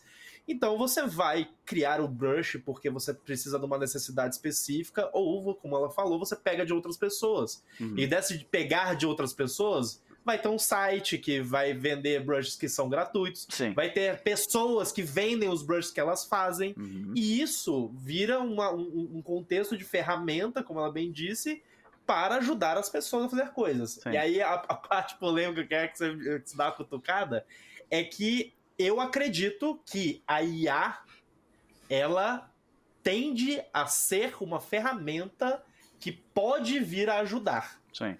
É, não é o status quo atual. Não é como está sendo, é, não é como está acontecendo não agora. É, não é. é como está rolando, é. mas ela Desculpa, pode vir a ser. Ah. Eu vou ter que interromper porque assim. não, é porque é sério. Sim. É, a, a, está chegando para o público em geral essa ideia de que a IA está sendo usada agora. Ah, a é gente, bem... desde o Photoshop, desde que o Photoshop começou com uhum. os processos de correção de pele através de filtro, uhum. já é aplicação de, de é, aprendizado uhum. de máquina. Pós, tá pós processamento, pós processamento eu, eu, eu vou, de câmera de celular, é, todos, né? Thiago vai ainda mais atrás. Eu já imaginei que você fosse. Quando a gente pensa que o Photoshop faz essa manipulação de patching de uhum de uma superfície, é, a gente vai lá para o princípio básico de como o Photoshop funciona. Ele pega canais, e aí depois ele vai lá e faz um script para fazer qualquer coisa Exato. funcionar. Então, assim, aquele script já era uma pequena IA hum, rodando na sua máquina para fazer Perfeito. uma pequena correção Sim. naquela foto. Apenas o que ele podia fazer, pegar um bloquinho de imagem aqui, replicar aqui, com algum tipo de pós-processamento naquele momento. Tá. Então Já deixa eu ver se eu. Ali. Isso década de 80, 80 para 90. Nós não temos um problema com usar essas tecnologias para nos ajudar a, fazer uma expressão. Eu acho que essa é, de forma geral, o nosso entendimento aqui. Nós estamos usando uma ferramenta para nos ajudar a realizar a, o que a gente tem na nossa cabeça, o que a gente quer fazer, a expressão que a gente está buscando desde que ela não fira, e eu acho que isso todo mundo aqui concorda, desde que ela não fira o limite da criação do outro. Uhum. Porque, por exemplo. Mas aí, aí é, vem outra acho... parte, né? Como é que a gente diferencia referência de cópia, né? Eita! Ah! podemos, podemos adentrar é, nesse. Lá, eu já ouvi eu esse... Medi... Vai lá. A Medi pode você, você terminou, você terminou uh, o raciocínio que você estava tendo? Então, é, é, pode, pode falar, vai lá. Uhum. É, eu já vi, inclusive, gente falando que ah, mas a IA tá usando exemplos, porque essa é uma outra coisa que eu acredito que a gente vai entrar já já, é que a IA, essas IA estão usando exemplos de arte para montar essas, essas imagens que uhum. elas estão gerando e nem sempre a pessoa teve, deu, quase nunca a pessoa deu permissão para seu material ser usado ali. Uhum. É, então aí alguém falou, ah, mas aí quando você está usando uma coisa de referência, você está fazendo a mesma coisa que a máquina. Só que não. Não, é, não. Porque você usar uma referência está muito longe de você estar tá usando aquele material. Uhum. Porque você está usando toda a sua técnica, você está usando tudo que você tem é, de conhecimento acumulado na sua mente e você tá e tem a sua expressão, mesmo que você esteja usando aquilo como uma referência, uhum. você ainda está colocando algo de si ali. Uhum. Oi, Thiago. E isso entra exatamente naquela chamada de atenção que eu dei logo no princípio, que, que computadores não são capazes de fazer cognição. Hum. Eles não têm uma interpretação, né? Eles não estão tá ali lendo, entendendo o que está sendo feito, fazendo sua própria apuração baseada na sua história de vida, que pode ter diversos, um universo que não cabe em nenhuma máquina, é, é, em nenhum processo de machine learning atualmente. Não existe máquina para experimentar a experiência de vida de uma pessoa, uhum. de uma uhum. pessoa, qualquer uma. Sim pessoa, muito menos da humanidade inteira. Então, se a gente pega uma medir sozinha, ela tem uma experiência muito maior né, no campo artístico que qualquer máquina vai ter. Porque ela tem uma experiência que é da vida inteira. Uhum. Antes dela ir à faculdade, antes dela fazer o primeiro desenho dela, o primeiro, o primeiro rabisco, ela já tinha um bloco de experiência de vida e isso faz parte da sua expressão.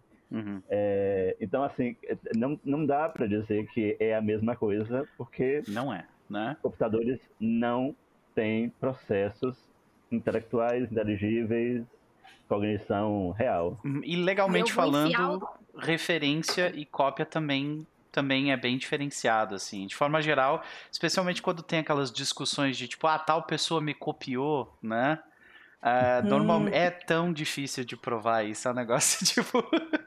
é, Só que no caso das IAs, uhum. a gente tem que enfiar o dedo na ferida uhum. no seguinte: seres humanos, por mais especializados que sejam copistas, né, que sejam, que existem uhum. pessoas que tentam fraudar é, criações uhum. artísticas, por melhor que você possa ser, por mais incrível que você possa ser, tentando, tentando copiar um Rembrandt, criar um Rembrandt inédito a partir de né, olhando todas as obras de Rembrandt, imita, aprendendo a desenhar uhum. com a mesma uma pincelada sua nunca vai ser igual a dele. Uhum. Só que quando a gente está falando de uma máquina, e eu volto a frisar o mesmo ponto do Thiago, máquinas não aprendem, elas não inferem, elas correlacionam, ela vai literalmente Ctrl C, Ctrl V.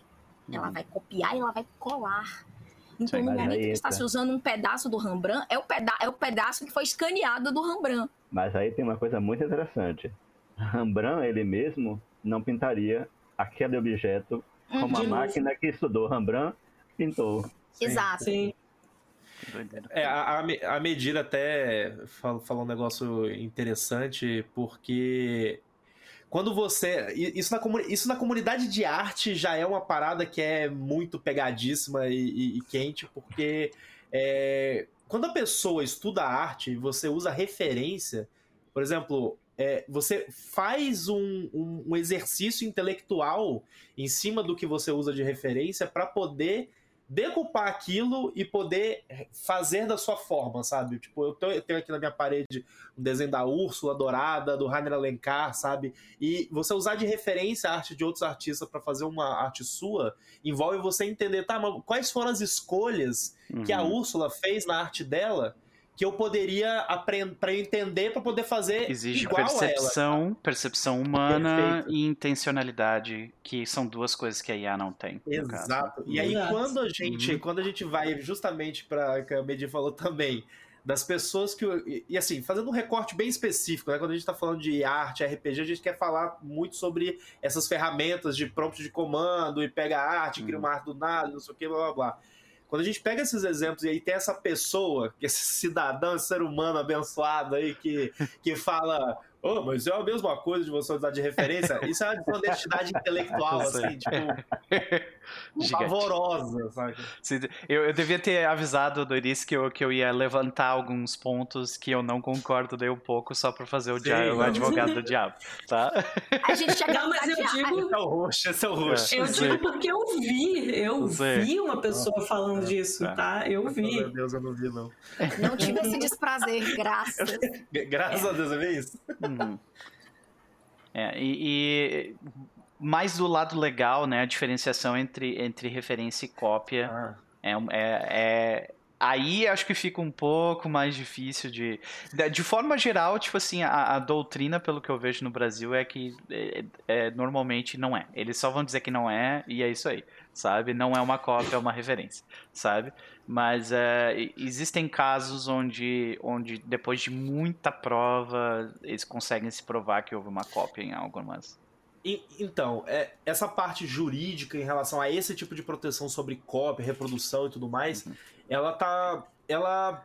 O direito, ele é subjetivo, mas ele é pautado, principalmente no Brasil, em critérios objetivos. A legislação ela é objetiva. Uhum. Então, quando a gente fala diretamente no, nos cases e tudo mais, quando a gente vai falar de cópia, a cópia vai estar relacionado, o, o direito geralmente protege e, e, define que ah, uma cópia é quando você consegue criar camadas de identificações precisas, sabe? Elementos objetivos que você consegue precisar que são idênticos, que são iguais e tudo mais. E são nesses momentos que, por exemplo, é possível fazer. É, existem cases de é, plágio em relação a livros, por exemplo, a literatura, que aí é justamente a pegar os elementos, assim, ah, não, porque olha aqui, ó, nesse livro aqui, o personagem pegou uma maçã no chão na página 4, né? Naquele ali também fez a mesma coisa, sabe? Uhum. E coisas assim. Então, ele geralmente ele pega-se e fala, é cópia, quando você tipo, consegue, quando a legislação, no caso, e existem essas inferências objetivas dessa cópia. Uhum. Que aí, no caso da IA, o próprio Thiago já mandou aí, que perfeitamente falando, que é a, e a Eve, né, que falaram que a IA, quando vai fazer lá o negócio do Rembrandt, ele vai fazer exatamente, milimetricamente, a pincelada do Rembrandt, saca? Uhum, perfeito. Bom, então. Uh, mas aí eu tenho só mais uma dessas pedras para jogar, o resto são, são discussões mais relacionadas a, a, a, a como, isso, como isso aparece em RPG, que é. Vai parar é, de jogar pedra? Não, peraí. É, não, essa é a última, essa é a última pedra. E a, e, e a ideia de arte acidental não se encaixa com o que as IAs estão fazendo? A gente é, é, essa é fácil de responder. Volta na definição lá no início da live. Sim, pois é. Só isso. É, a resposta tá ali. Sim. Eu deixei essa pergunta escrita aqui antes da gente fechar uma definição, tá? Então tá tudo bem. Então. Legal. Perfeito. Essa, essa, pergunta tá aí desde o início da semana. Pois é, pois é. Uh, de qualquer forma, então. Uh... Só pra gente. Uhum. Só pra definir arte acidental, então, pro pessoal né, que tá assistindo e que não viu a nossa discussão, define aí, Noper, o que, que seria arte então, acidental. Uh, pelo que eu tava pesquisando, é quando. Uh, são, é, um, é um. Às vezes é uma, uma expressão, ou no caso, uma, uma representação que acontece sem a intenção de se transformar em arte. Então, por exemplo, é um carro que passa por cima de uma de uma poça de sujeira e quando essa poça de sujeira bate na parede, ela forma ela forma uma expressão a Virgem Maria que nós percebemos como artística, né? Então, isso que eu diria que é arte acidental, né? Eu gosto de. Eu vou botar pimenta nesse processo. Uhum. Eu gosto muito é, de dizer que não existe arte acidental, uhum. porque foi o olhar humano que recortou uhum. e deu contexto. Okay. Aquilo existir por existir. É uma não, sujeira não tem... na parede. É isso. Gente, Agora, no momento que gente... eu enquadro, aponto e digo isto é a Virgem Maria, acabou. Uhum. Isso é basicamente você descrever a fotografia de registro, né? A fotografia é, é, que captura o momento que está acontecendo. Uhum. É, é e eu uso a fotografia apenas por, pela, pela, pela, pela celeridade, pela brevidade do processo, porque um artista, um pintor que vai lá e faça um retrato de uma cena, está fazendo a mesma coisa. Uhum. Aquarelistas que tiveram aqui no início do, do início do período de invasão uhum. e que nos deixaram registros de como era a fauna e flora. É, você pode chamar aquilo de arte é, acidental? É, é, é o objetivo era registrar uhum. para que a, a corte visse: existe essa planta aqui. Hoje a gente aprecia a capacidade artística de representação. Sim. Percebe que a intencionalidade está sempre lá? Sim. É sempre a intenção uh, do ser humano. Mas pegando o próprio exemplo do Noper, sabe? Tipo, a, o carro passar na poça de lama, essa poça de lama bater, sei lá, numa parede ou numa, num quadro, vai existir, chegar um ponto em que alguém vai, vai classificar aquilo como, tipo, arte, sabe? Tipo, Eventualmente. Pegar aqui e falar, ó, nossa, caraca, essa poçada de lama ali naquela tela ficou top, hein? Quer saber? Ah. Eu vou ah. levar pra minha. Eu vou vender isso aqui. Pronto, Teve um caso muito interessante em, aqui em Salvador é, em que um artista de rua, né, um grafiteiro, grafitou uma parede e outra pessoa depois foi lá e removeu a parede e botou na galeria. Uhum. E era, o dono da parede. Sim.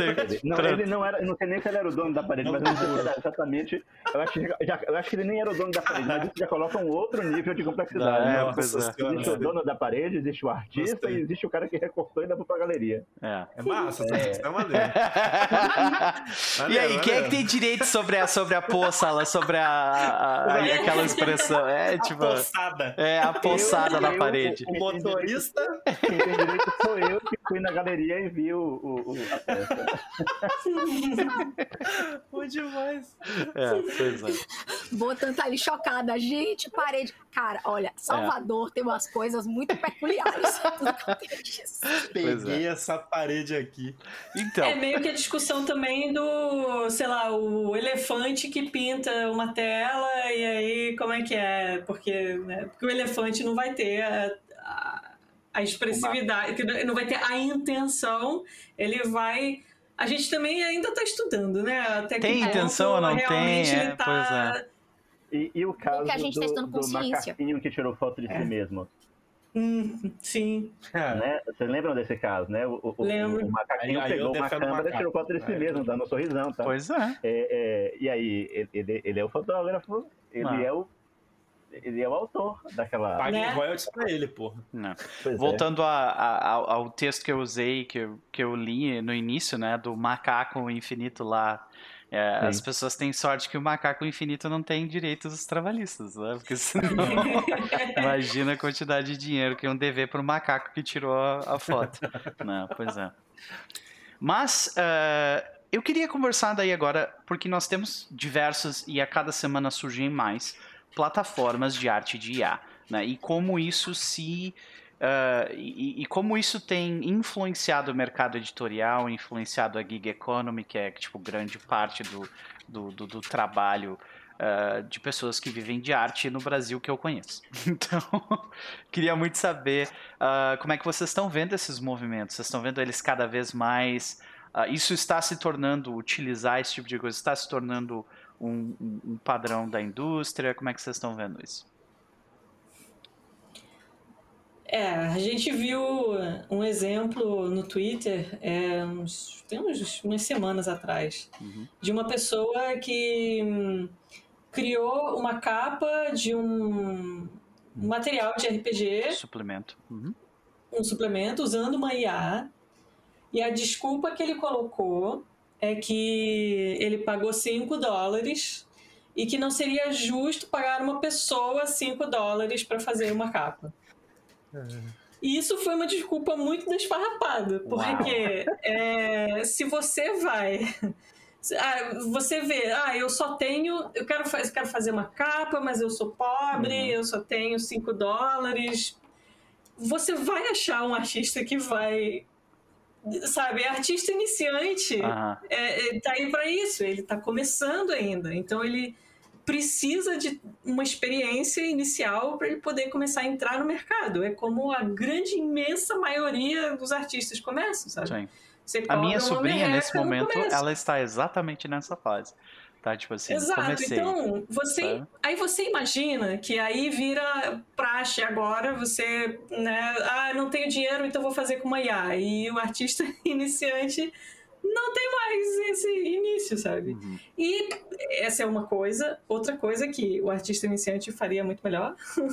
Tá? é, Aquela é. capa eu achei horrorosa é. que eu vi, mas enfim. É, pois é. é não tinha é o da nossa, que nariz pra dentro, assim, o nariz. Não, e, e, os é, olhos, né? O rosto pra cá, o nariz é, é de frente, o olho é. Ah, não, horroroso. É, e aí é aquela gente, coisa. Uma do... pausa rápida, uma pausinha rápida. Hum. Será que daqui a algum tempo a gente vai ver um estilo chamado IA? IA. Nossa. Eu acho possível. Tipo, que nem é, eu tenho, eu vejo, eu vejo um pouquinho de mérito nisso, mas vamos falar disso daqui a tá pouco. É... é, que, é que isso me é, sim. É...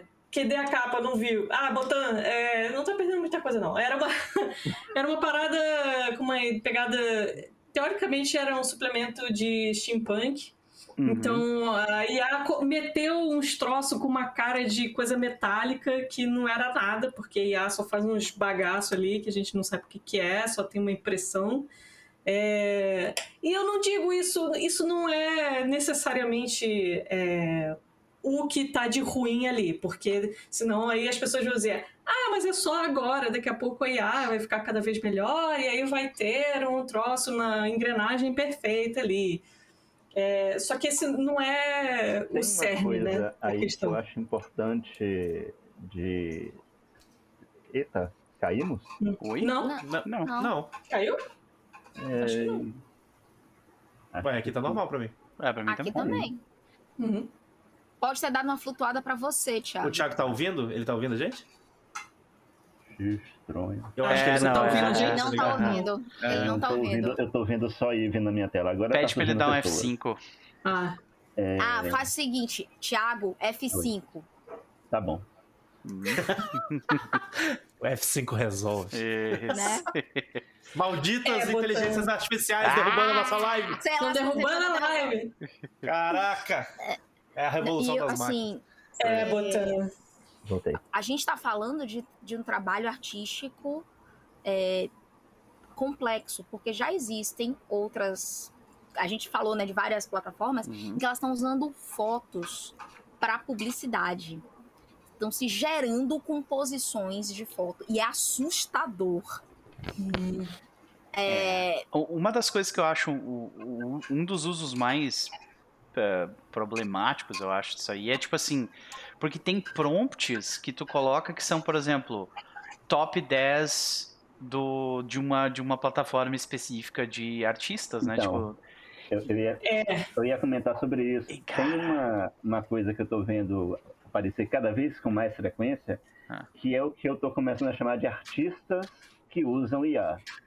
Pessoas uhum. que sabem usar a ferramenta muito bem. Tem que um conseguem que obter muito. daquela ferramenta é, resultados muito bons. Uhum. Que já, já, já, já passam do, do, do acaso. Não é por acaso que acertou. Não, a pessoa já está dominando aquela ferramenta. Uhum, vou mostrar aqui para mim é exatamente voltando naquele, naquele ponto que a Ana falou um pouquinho mais cedo, né? De, de, de ter consciência do uso da ferramenta e produzir aquele objeto, aquela peça, intencionalmente. Uhum. E a gente volta lá para a definição de arte que eu li logo no início e era, eu não, eu não li ela à toa. Uhum. É, eu posso fazer uma é, proposta uma... aqui? Sim. Diga. Eu acho que é, essa discussão tem dois cernes e eu acho que seria legal a gente dividir esses dois cernes até para a gente poder manter assim, uma coerência na discussão, porque eu acho que um dos cernes é o futuro do artista dentro do, de um mercado em que existe a IA. Agora, o outro cerne, que é um cerne que vem antes, é justamente esse, é como essas IAs têm sido criadas. É, e aí eu acho que esse cerne inicial, na realidade, que é o, a fala, inclusive, que, a, que o Tiago acabou de falar, sabe? Que o Tiago estava falando sobre como os artistas têm usado como ferramenta e tudo mais. Eu acho que isso tem, na realidade, tem a ver com o futuro do artista. Uhum. Mas agora, a discussão que eu acho que a gente tem que ter inicialmente é o que, é, como que essas IAs têm sido criadas. Eu acho que esse é inicialmente o primeiro problema que a gente tem, que é o problema que conversa com o início da nossa conversa, sobre manifestação da vontade, sobre o, como elas têm sido feitas, sobre o direito de quem que elas têm feri, ferido, sabe? Uhum. Porque a grande realidade que a gente tem é que, é, pelo menos a maior parte, se não todas, eu não vou afirmar com com certeza, porque eu não sei, eu não conheço todas as ferramentas de, de IA que tem para esse fim, mas o fato é que a grande maioria dessas ferramentas, o que a gente tem visto é ferramentas que são alimentadas com artes de artistas que não compactuam com a arte deles alimentando a, a, inteligência artificial. Exato. E aí a gente Mesma já coisa tem fotógrafos, um não é? E a gente está pensando só nos estilos artísticos. Isso. Uhum. Fotografia tá aí, texto, porque é propriedade intelectual, uhum. sacou? Você digitar lá texto. Você já imaginou um livro de RPG gerado? Um capítulo inteiro, tipo, ah, eu tenho dificuldade para criar uma história de mundo. Vou pegar esse, esse, esse gerador de. Como bem brincou o Thiago, o gerador de Lero Lero. Uhum. Só que focado em fantasia. Cria aí. É, okay. é, esses pontos é que a gente precisa é. ponderar. E a questão é, ele está criando com base em quê? Em o que, que foi colocado ali para criar esse entendimento da máquina para fazer aquela criação? Porque a gente tem um problema claro e é um problema jurídico e isso não tem discussão, gente, desculpa. Não. Quando você coloca uma arte, um livro, qualquer, qualquer obra intelectual, como a gente definiu lá no começo, de alguém que não permitiu que a obra intelectual dela esteja naquele, naquela compreensão daquela máquina para criar alguma coisa. E aí a gente tem um problema crasso na origem da parada, saca? E não é isso não é sobre demonizar a inteligência artificial, demonizar a tecnologia, que inclusive, tipo, eu sou super fã de tecnologia, eu acho do caralho quando a gente vê essas coisas e eu particularmente não tenho uma visão absurdamente pessimista sobre o futuro em relação a isso. Mas a realidade é, estamos numa fase embrionária, somos um bebê nessa discussão, essas inteligências artificiais são bebês, e a questão é, essa fase embrionária, essa fase infantil da tecnologia está começando com o pé esquerdo, saca? Tá errado. É. Porque a gente precisa chegar e falar, opa, calma aí, que artistas que estão sendo que estão sendo consultados. Eu, o menino, por exemplo, aí que pagou 5 dólares na arte lá pro livro de RPG dele. eu, honestamente, assim, eu acho que tá tudo ok ele querer tipo, fazer isso pra parada dele, sabe? Agora, o problema para mim é, beleza, você pagou 5 dólares para essa empresa. O que que essa, essa inteligência artificial, como que ela foi criada, com base em que artes que ela gerou, para ela estar tá cobrando 5 dólares para gerar uma arte. Para chegar naquela capa, com aquela aparência é, e tudo mais, exatamente. o que foi necessário, Não. né? É. Exato. Qual hum. foi a base de dados usada? Se, ela, se eles tinham direito sobre aquela base de dados. Perfeito. Se todos os, os, os, os direitos foram garantidos às pessoas que forneceram essa base de dados. Sacou? É, e chega num ponto em que tem umas IAs que até você coloca, ah, fazer uma arte tal do estilo, de fulano. É, Cara, é, é, isso é, é bizarro. Isso é bizarro. horrível.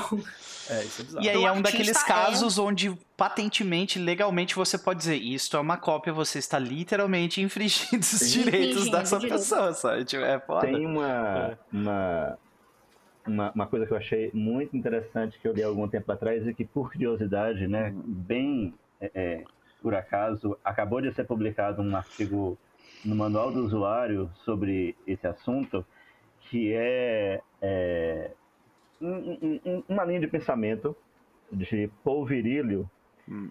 que, que diz o seguinte: com a invenção do barco veio a invenção do naufrágio.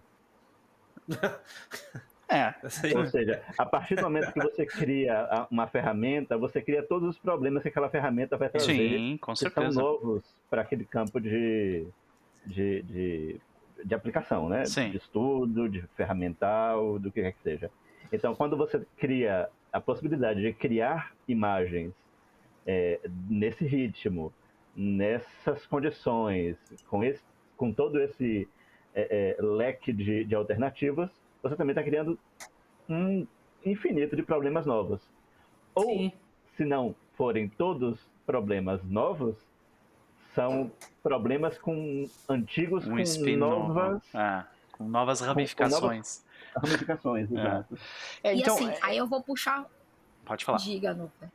É porque eu vou puxar para o meu problema, assim, minha dor atual, que é eticamente, a gente já tem desenvolvido como usar é, material base de outros artistas. Como eu disse, comprar uma foto, comprar uma ilustração, comprar um, um 3D. Mas quando a gente fala de IA, o meu entendimento enquanto gestora de, de criativos é, galera, aqui é uma zona cinza e eu uhum. prefiro não trabalhar na zona cinza porque eu não quero processo. Perfeito. Porque no momento que eu, vou, eu passo para reprodutibilidade, é muito diferente eu usar num Instagramzinho uma coisa, do, quando eu digo pessoal, do que eu estar pegando digamos, fazer uma capa no estilo da Medir, usando um prompt de inteligência artificial e lucrando com 5 mil cópias sendo vendidas. É. A questão, a questão é que, tipo, a gente tem que ver que de onde vem essa, esse impulso. Por que, que, por que, que isso, isso tá aparecendo cada vez mais? Porque existe um incentivo financeiro em isso acontecer. Entendeu? Eu, eu, eu, eu faço um paralelo com a indústria de música que eu conheço um pouco mais, que é em 1970 você precisava, se você queria gravar um tipo de música, você precisava ter um baterista que sentava na frente de um kit de bateria e gravava a sua bateria. Hoje, e, depois de um determinado tempo, surgiu a possibilidade de você programar com sons ampliados a bateria. Isso reduziu. drummer da vida. Assim. Exato. Isso reduziu drasticamente o gasto para a produção de um disco. Tanto que se tornou um padrão, padrão da indústria. Ficou tipo assim, para eu conseguir produzir um disco de uma banda pequena, das bandas médias, do 90% do mercado, você é obrigado a aceitar gravar uma banda com bateria programada ao invés de ter um ser humano na bateria, entendeu? Uhum. Ou porque de qualquer outra forma, quem detém quem detém o poder de fazer qualquer tipo de investimento dentro dessa área, que é essas empresas que vão te dar dinheiro para tu fazer os projetos, eles vão ir atrás desse incentivo financeiro. E no fim das contas, quando eu olho para essas IAs, eu vejo, tipo assim, é, existem bastante problemas éticos. E eu acho que a galera Muito. tá cagando Nossa. pra eles. tá ligado? Tá, tá. Sim. E, e, e é um problema da sociedade, motivo. né? Sei, eu é. não sei se é, ele tá cagando gente... pra eles, eu acho que eles estão empurrando com a barriga. Isso. Com a barriga. Hum. É.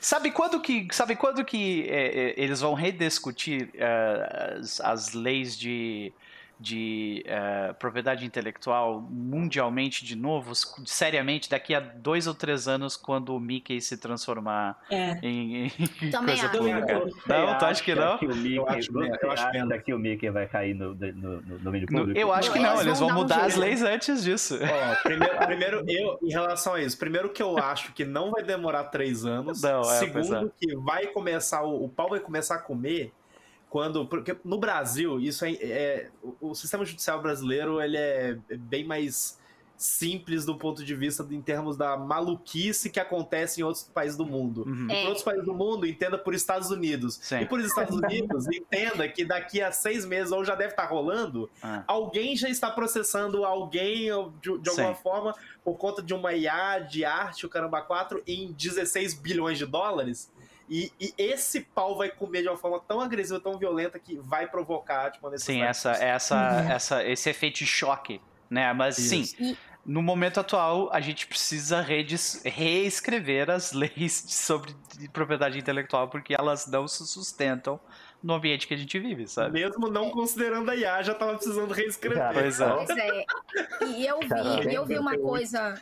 É, eu vi uma coisa no chat e eu quero responder para Botan que é o seguinte, que ela falou sobre desromantizar a coisa. Eu acho que é intencional chamar esse machine, é, é, essas coisinhas de machine learning, é, é, inteligência artificial, porque nós, seres humanos, precisamos antropomorfizar as coisas. A gente uhum. precisa criar esse, esse não, esse protótipo de consciência para aplicar as leis sobre nós. Uhum. Porque se você considerar que há uma inteligência, então ela tem direitos garantidos. Eita. Sacou? Agora, se você disser não é inteligência, se você admitir que é óbvio não é inteligência, os programadores são responsáveis por essa base. Uhum. Eles, eles, eles pagaram os direitos autorais da base de dados? Nope. Porque quando você diz, ah, não, a memória da medida é algo que ela, como ser humano, aglutinou e é pessoal dela. Uhum. Agora, quando você tá falando de uma máquina dessas, meu bem, é você comprar um pack de informação que foi enfiada lá de um monte de gente. E aí, Não. você tinha direito uhum. sobre? Não. E é por isso que, na hora que eu tava falando, eu tava o tempo inteiro me policiando para não dizer que aquelas, aqueles softwares, aquelas máquinas têm características humanas, como. Uhum é, entendimento, cognição, é, uhum. intuição, né? Tava tentando o tempo inteiro, porque é fácil para a gente cair no, no, no, no, na simplicidade da comunicação que a gente uhum. tem humano-humano é. para descrever uma outra coisa de uma forma meta, é, é, é antropomórfica, é, uhum. para facilitar o entendimento. Ao mesmo tempo, quando a gente faz isso, a gente entra num processo de gerar uma ligação daquela outra coisa conosco é, também no ponto de vista subjetivo. Sim. E, e aí você pode cair nesse risco que, que Eve estava.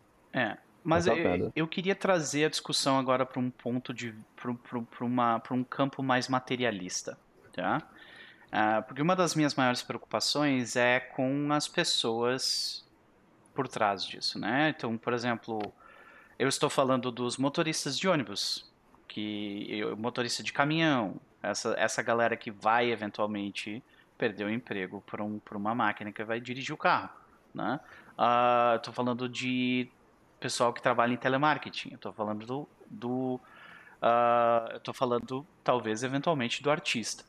Vocês acham que a gente vai chegar nesse ponto onde o artista vai ter seu, seu emprego completamente obsolecido? Existe essa palavra? Eu... Jamais. Não? Obsoleto? Eu tenho uma opinião. Jamais. Eu falei alto? Eu falei alto? Por favor, não escutem. Jamais!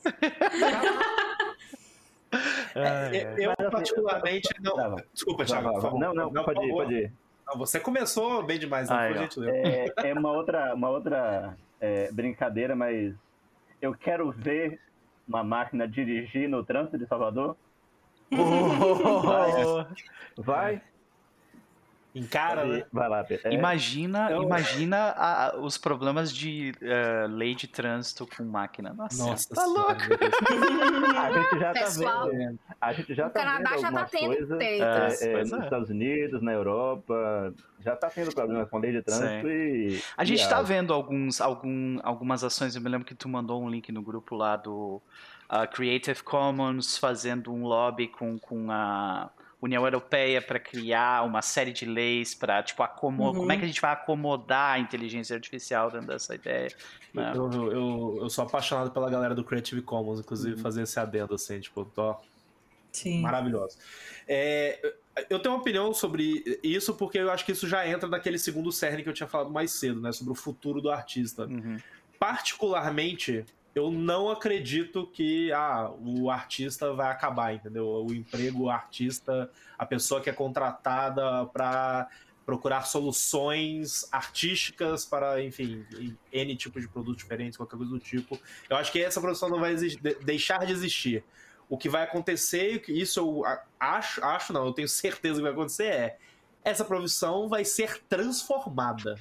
O que eu acho é Uhum. que vai ser necessário N adaptações, não, não só do ponto de vista legal, ético, é, que inclusive geralmente é o que é mais deixado de lado de tudo, é, mas eu acho que vai ser exigido uma necessidade de adaptação dos próprios artistas em relação a essa tecnologia. Até porque onde eu enxergo o futuro da IA na arte? Eu enxergo o futuro da IA na arte como uma ferramenta que possa ajudar o artista de alguma coisa. Da mesma forma como hoje já é realidade, por exemplo, aí eu vou dar um exemplo prático de algo que, inclusive, é, eu já, é, já fiz, já usei, e conheço muitos artistas renomados, muitos artistas muito fodas, assim, que manjam pra caramba que usam. É quando a pessoa, por exemplo, usa o 3D, ele Ai, modela. caraca, eu ia falar disso. Aí, ó.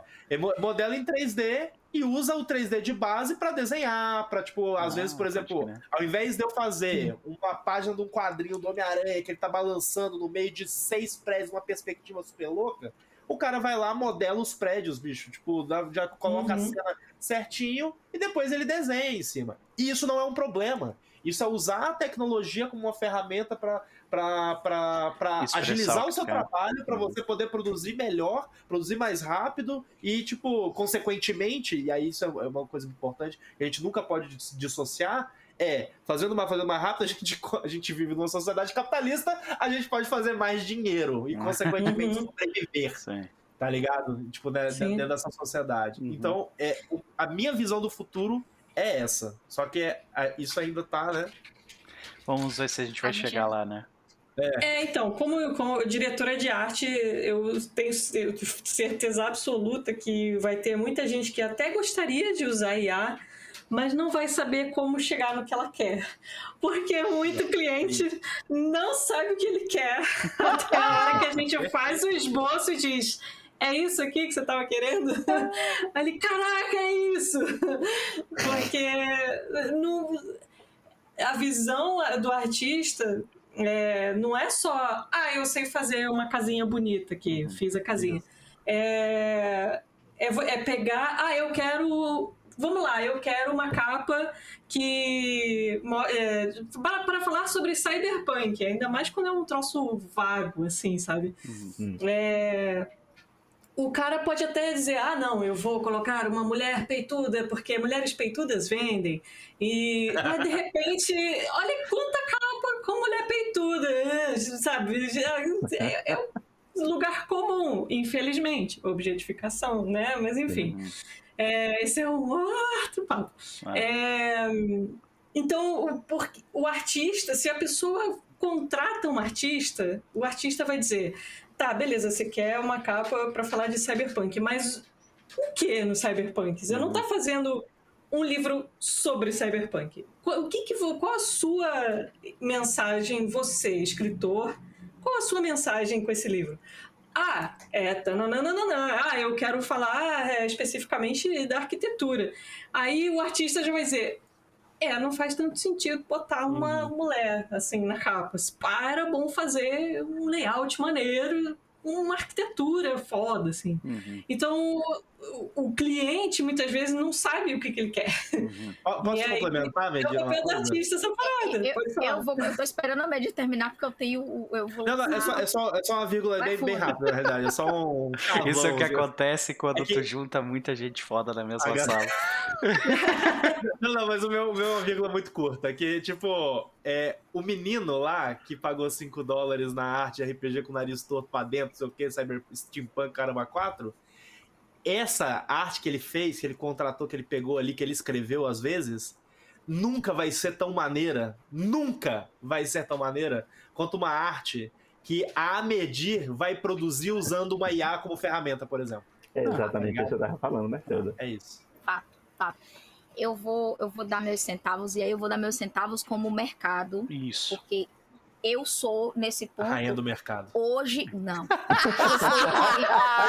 que sacana esse Pedro, bro. Eu, eu vou bater esse ser humano.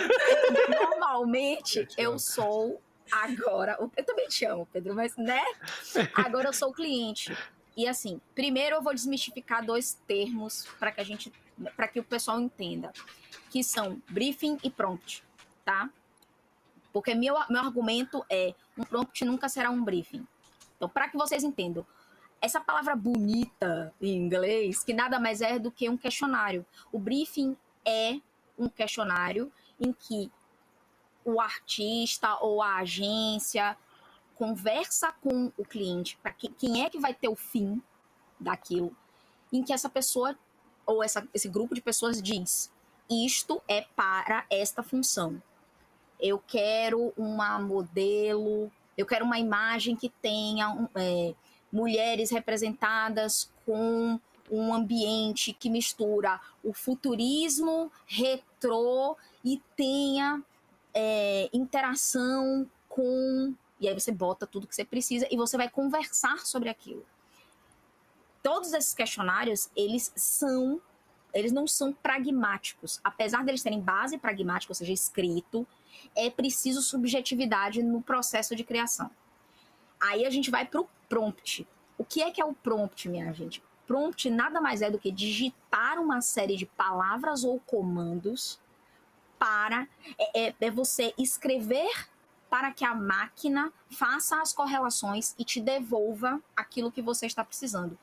É muito similar com quando você vai para o Google e digita um termo. O, é, por que, que a gente está dizendo que o artista, nesse ponto, é muito mais importante dentro do uso de, dessas IAs como ferramenta? Porque não basta escrever a busca, é preciso ter percepção e subjetividade para, dentro daquilo que foi gerado, ser lapidado e transformado. Fora que, se você quiser fazer alguma coisinha, qualquer coisinha que seja um pouquinho fora do padrão, tu já não vai achar sabe? Tipo assim, ah, tu quer achar, tu quer que uma, uma IA faça um, um, uma arte de uma. Uma arte de, tipo, como se fosse um personagem de RPG, só que é uma pessoa negra. Pff, fodeu. Tá ligado? Tipo, já vai ter só a gente, 2%. Volta, é, pois é. A gente volta àquela questão uhum. gigantesca é. sobre o viés uhum. do programador. Sim. É, Ele deu input. Desculpe. É, eu já tentei fazer uns prompts é, para obter arte nordestina uhum. e nunca veio nada que prestasse. É. Pensando em, em, em, em pensando é. em, na feição do povo nordestino tal, nunca vem. Ok. Então acho que agora a gente pode encerrar um assunto com, com uh, tipo, fechando na, na, especificamente para a galera do RPG, tanto editorial quanto para quem joga seu RPG no fim de semana na sua casa usando arte de A, tá? Qual, qual que a gente, o, o que que você recomendaria como, né, uma pessoa que tem a visão do mercado para uma para uma empresa hoje que está pensando em utilizar IA para fazer coisas gráficas no seu no RPG que vai lançar? Além de um, de um grupo de de, de jurídico bom, né? É, a lei, a lei, a lei de chamar o Pedro, ia, né? Basicamente. É eu ia começar basicamente. Contrato de preferência. Isso. É, eu ia começar basicamente. Vocês vão precisar. É... Se você está produzindo algo sem fins lucrativos, dá uma olhada nas licenças de Creative Commons e, principalmente, entendam que tudo que está sendo gerado via prompt na maioria das plataformas é, já está embutido. Os programadores não são burros, eles estão tentando fugir de processo. Eles colocaram que tudo que você gera, a propriedade intelectual não é completamente sua. Yep. Ela está em domínio público. Uhum. Então, se você não sabia disso, você que está achando que está abafando, pô, vou criar isso aqui a, o Mind Journey, é, você, o que você Mind cria Journey. é domínio público. Se uma pessoa, é, se uma pessoa pegar e, e, e, usar, ela pode. Então, primeiro, em resumo, Evelyn, se você tá usando se achando bambambam, bam, bam, você vai tomar processinho. É. exato. exato. É, então, o que eu, que, o que eu quero dizer para vocês, é, para quem tá começando, quer fazer uma coisa pessoal que não vai ferir é, o direito do, dos autores, faz Creative Commons. Faz mostrando que, tipo, é para a comunidade e a comunidade pode desenvolver. Ah, Evelyn, eu quero ganhar dinheiro. Eu tenho uma empresa pequena e eu quero ganhar dinheiro. Aí você vai, um, procurar bons bancos de imagem e verificar como você vai vender sua arte, tá? Né? Como você vai vender seu projeto final, seu livro, seu suplemento, etc. Como você deve colocar as atribuições de direito autoral, senão você toma processinho. E assim, os processos não são bonitos, galera. Aviso logo. Porque os gringos não, não, não têm amor no coração, tá? Não, meu. e, sincero e honestamente, eu gosto de dar essa dica para todo mundo. Existem muitos artistas, muitos diagramadores que precisam começar de algum lugar procurem escolas de arte, procurem universidades, procurem cursos, cursos técnicos como a gente tem um monte aí. Tem plataformas de que... freelancers, né, que tem, tipo, ah, Exato. eu quero contratar alguém que está começando e tal, né? Uhum. E tomem cuidado com algumas plataformas que dizem que são freelancers desenvolvendo marcas e já são inteligência, é, são algoritmos. Hum tá? Hum. São algoritmos que você coloca, você escreve um prompt e ela gera um objeto para vocês. Então, é o mesmo problema da capa, é o mesmo problema do texto. Dependendo do elemento que foi usado ali, se for comparado com o direito de outra pessoa, você vai tomar um processo. Então, do ponto de vista de mercado, contratem pessoas. Se não, se eu, ah, Ivy, eu não consigo contratar pessoa, faz com uma empresa que tenha uma política de direito autoral clara, objetiva, entenda a política de direito autoral do banco de imagens que você está usando. E é Perfeito. isso. Perfeito. E, e, e pro, pro, pro Tiaguinho que, que quer usar inteligência artificial para fazer seu personagem no fim de semana lá? E aí, o que, que, vocês acham? Tá ok? Vai era, fundo, era, é o Tiaguinho era pra eu mesmo responder? Qual que é o personagem, Thiago? É, vai, vai. Tu quer fazer o teu paladino, né? É isso? Olha, minha via de, via de regra é. Não, aquela coisa, né? se for para uso pessoal, uhum. eu não teria medo de usar nenhuma delas. Uhum. Para uso pessoal, para jogar com os amigos, para fazer uma coisa pequena, sem problema nenhum. Se eu fosse entrar numa mesa profissional, já teria cuidado. É, pois é, é, pode crer. Contratou alguém para narrar para ti, se essa pessoa estiver usando aí, pode ser um problema, realmente. É, pois é. É, no momento que você está lucrando em cima daquilo. Uhum. Exato. Né? Tá rolando dinheiro, já muda tudo. É, Se você tem um patrocinador, já tem aí um, probleminha é. jurídico na sua frente. Uhum. Já, já pensa e, assim. E, e assim, dica de gestor de projeto. Se você está orçando um projeto, ou seja, ah, eu quero fazer uma mesa patrocinada, quero falar com a editora X, Y, Z. Primeira coisa que você faz é, vem cá, eu quero fazer um trabalho do seu, do seu material eu posso usar as artes que já estão no livro porque elas já foram licenciadas. Pois é. Sacou? Uhum. Você conversa com o detentor do direito autoral e diz assim: posso?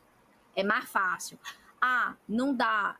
Ok, então meu orçamento é X mais a geração de arte, porque eu não posso pegar arte de qualquer lugar. Uhum.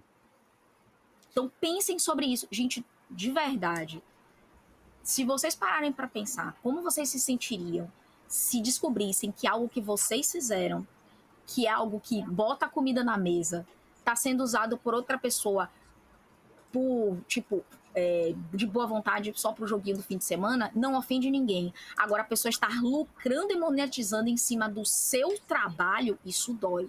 E isso dói muito. Eu facilitaria essa dúvida da seguinte forma: se você está usando ou quer usar de uma forma que te bata um pingo de dúvida, lembra hum. daquela palavra que eu falei mais cedo? Manifestação de vontade. Pergunte. É, é Acabou. Pergunte. Você vai resolver o problema. Fechadíssimo. Então, senhoras e senhores, fechamos as, as uma hora e cinquenta de, de, de discussão. Acho que eu quero só acabou. fazer, posso, posso fazer um último, um claro, último adendo, medir, por favor. É, de forma geral, isso como qualquer outra discussão é, em matéria de ah, será que isso é moral ou não? Uhum. É, isso tudo passa por é, cada um vivendo, tipo, fazendo as coisas com consciência. Então, a gente viu, quando a gente estava ainda conversando sobre o assunto, uhum. é, teve um simpósio é, era do Comitê Gestor da Internet no Brasil. Uhum. É, sobre. Então, como, como que faz? Né? Porque a tecnologia está aí, ela existe. É... Mas e, sabe, como, como lidar com essa situação? E uma das coisas é, quando você tem um ensino de é, tecnologia, você incluir também ética, sabe? Na, como, como cadeira. É, Inclusive na escola. Quando o cara for né? fazer, né? Exato, tinha, é, né? Tinha, era bom se Ética é um troço que eu concordo, tinha que ser o bico. Todo mundo tinha que estudar esse negócio. Yep. Pra que? Dentro e fora de casa. Exato. Sim. Devia ser matéria Porque na escola, você tinha, você tinha que levar, exato, tinha que ser parte né, do dia a dia das pessoas, né? Então, de, mais de, assim, específico para o que a gente está falando agora, quando a pessoa for criar né, a coisa, a IA dela, é, ela já pensar, ah, o que, que eu vou colocar nesse banco aqui, então, de dados? Ele já procurar uma coisa que seja, por exemplo, Creative Commons, né? É, não, a gente não precisa cercear é, a, a, tecnologia, não precisa ah, impor limites à criatividade. É só fazer de uma forma ética, certo? Tipo, não, não, isso não iria diminuir a tecnologia, sabe? não iria, ah, vai deixar diminuído aqui a minha IA porque eu não pude usar a arte da pessoa que vive disso, sabe? Não vai diminuir, sabe? Uhum. Então, de forma geral, é basicamente a gente né, usar a ética nas coisas que a gente faz na nossa vida, né? Yep. E aí eu tava até falando, eu, eu, eu puxei um ponto que eu não coloquei depois no final. É, uma coisa que a IA pode fazer melhor é, particularmente assim é Cthulhu. Porque Cthulhu. é verdade. As descrições é são né? todas. Uhum. São todas. Diz, elas todas dizem. Ah, de um jeito que nenhum ser humano poderia imaginar. E aí, cara, umas ilustrações de coisa de Lovecraftiana, assim, eu falei, caraca! É. Ok, porque tem. A Yava junta esse, essas coisas desconexas de forma que, pô, às vezes a gente não consegue disjuntar algumas coisas, né? Então, uhum. sei lá, eu vi uma foto, né, uma fotomontagem lá, que era um troço assim, que você ficava caraca, o que está acontecendo nessa perspectiva, sabe? Minha cabeça está doendo. É! que é justamente o efeito que você quer, né? Com... É assim que a gente invoca o Cthulhu, é isso que é. você está falando? Ao mesmo tempo, eu sempre retorno para o raciocínio de que na década de, não sei, 60, 50, quando H.R. Geiger estava construindo o desenho do, do Alien, em diversos Nossa, momentos, o Alien é, é, do filme, né? O, o, de 78, né? O filme de 78, é isso mesmo? Acho que sim. Sim, é. Tá, passageiro. É, é, quando ele estava construindo aquele personagem, né, fazendo sketch, ele já teve cenas é, é, em que ele teve que provar que aquilo não era real. Lembre que aquilo é dos Estados Unidos, década de 70, toda aquela maluquice da ufologia é, é, é, é muito forte no imaginário de todos, né? E, claro, todos incluem as polícias, né? Então, quando uma, uma pessoa de uma cidade pequena para um cara e vê no, na, na no, no, no, banco do carona dele um desenho de um alien que ele não sabe distinguir entre um alien de verdade, que não existe, e um alien desenhado, ou seja, é, é. é quando, quando você vira e fala de, é, de um jeito que nenhum ser humano jamais conseguia imaginar, é, a IA jamais vai poder fazer isso, porque ela jamais vai poder imaginar para fora. Ela Sim. primeiro, ela não pode imaginar. Ela não tem Sim. imaginação, né? Pois é. Exato, né? Tentando aí fazer Sim. o exercício de des, é, é desumanizar. desumanizar. É. Uhum. é. Gente, desumanizar somente pessoas que já são inumanas. Exato. Tá? Exato. Pelo amor de Deus. Humanos. É... Então é isso. É, percebe é. Eu não consigo dizer vai rolar, é.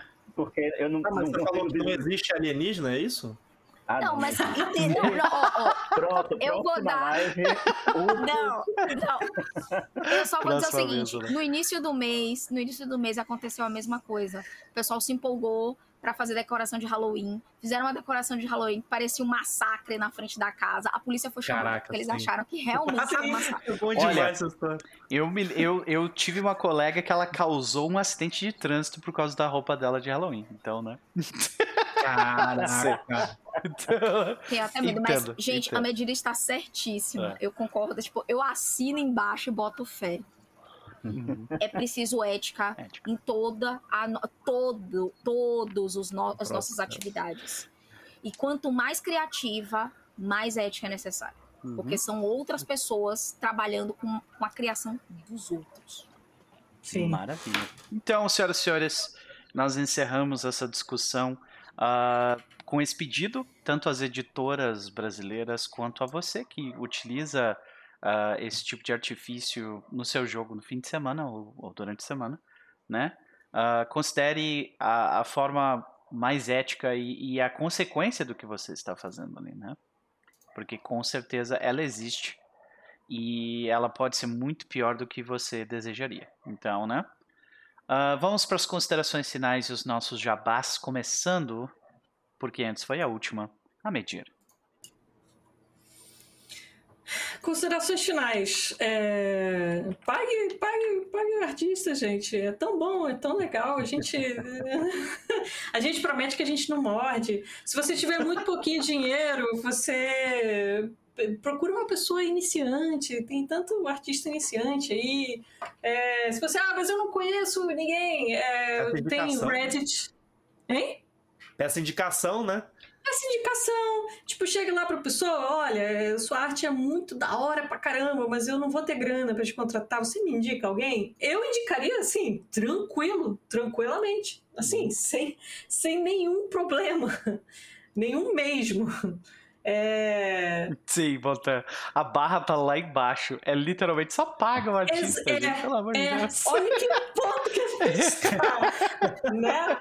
É, é isso. Pague, pague o artista, gente. Né? A gente, poxa, a gente passa tanto tempo aprendendo em material, a gente gasta tanto. Por mais que a gente seja artista digital, vai, olha, tem que ter uma tablet, tablet é caro, gente. Então, assim. Equipamento custa. É. Equipamento custa. custa. Exato, luz, exato. Né? A gente tem que ter um computador que não pode ser muito carroça, senão trava é. tudo, entendeu? Então, paga, paga, paga o artista, gente, favor. Né? É isso. É. E um jabá, então, jabá eu ainda não tenho. Eu estou fazendo uma HQ, tá? É o futuro, é o jabá do futuro. É, eu estou fazendo uma história em quadrinhos. Ah, vai ter live, vai ter live, entendeu? Eu não sei quando que vai ter, mas vai ter. Eu vou fazer catarse, entendeu? Então, guarda um dinheirinho aí. Tá, o, meu, o meu já tá guardado já. Pra você, a minha, ó, eu só tô esperando. Ah, hum, É, pra, pra, vamos fazer então o jabá um pouco mais é, é, é, físico, assim. Físico não, material, enfim, é uhum. palpável. É, o nome da história é uma série uhum. é, sobre fantasy, fantasia. Uhum. Okay. É, e vai, o nome da série é Sonho de uma Revolução de Verão. É, o primeiro volume vai, se chama Procissão. Olha. É, e é isso aí, vai ter uns. Vai, a, a, o, quadrinho, o quadrinho em si, né, o volume vai ter 32 páginas e vai ter bastante ilustração de GIFs. É, quer dizer, vai ter material de é, ilustrações extras. Yeah! É... e é isso aí. Uh, vai lançar na CCXP, então teremos catarse antes e aí teremos depois é, recompensas para pegar na CCXP, me conhecer e, yeah. e Fica de olho no meu Twitter, que eu sempre aviso por lá, no Twitter, quando tiver novidades. E valeu. Perfeito. Vamos pro Thiago. E aí, Thiago? Considerações finais, faça o seu jabá. Bom, é, eu estava preparando aqui para falar exatamente o que a medida começou, né? Sobre ética. Sempre tenha isso é, na frente, né? Como guia nesse tipo de. Esse tipo não, né? Em qualquer lugar da vida, em qualquer parte do, da interação humana. Uhum. É...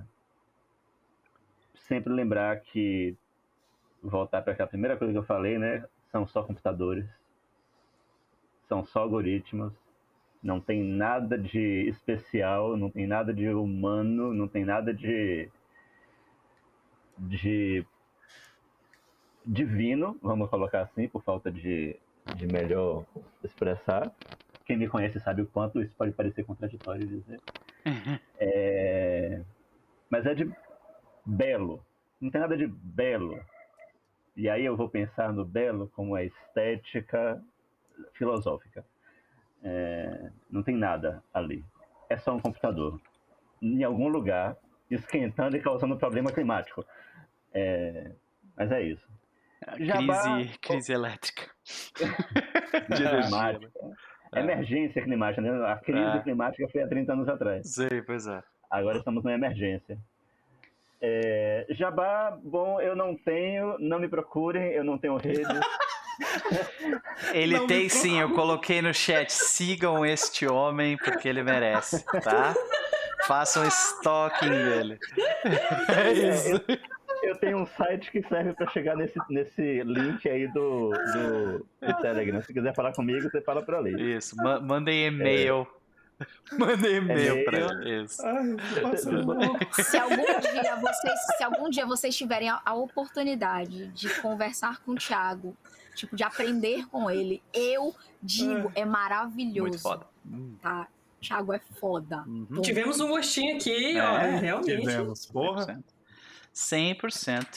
Todos nós é. ganhamos com a presença dele aqui. Né? Uhum. Que nada, que nada. Bobagem. Vocês são muito generosos. Beleza. Vamos para o Pedro, então. Pedro, querido, consideração da noite. Da, da discussão e o teu jabá. Da noite. Da, é, já vai no automático. Já, um serpentoide. É. é, é, considerações, gente. Primeiro que foi muito foda, muito maravilhoso estar aqui nesse papo com, a, com essa galera linda. Inclusive, estou muito feliz, inclusive, de estar tendo esse primeiro contato, de conversar de fato, trocar uma ideia com o Thiago aí. Thiago, foi muito foda de conhecer, cara. A Medir e Vinop, a gente já se conhece já de mais tempo, já conversamos mais vezes, e vocês são maravilhosos, e vocês sabem o quanto eu amo vocês. É, é um assunto que eu, eu gosto muito, é uma parada assim que eu, hoje em dia é, ele permeia a minha vida em, em diferentes áreas e momentos, então eu estou sempre refletindo, eu acho muito legal a gente ter esse, essa, essa dinâmica aqui de conversar, né? E inclusive né, ajudar na reflexão, porque é sobre isso, discussões, debates, interações humanas, né?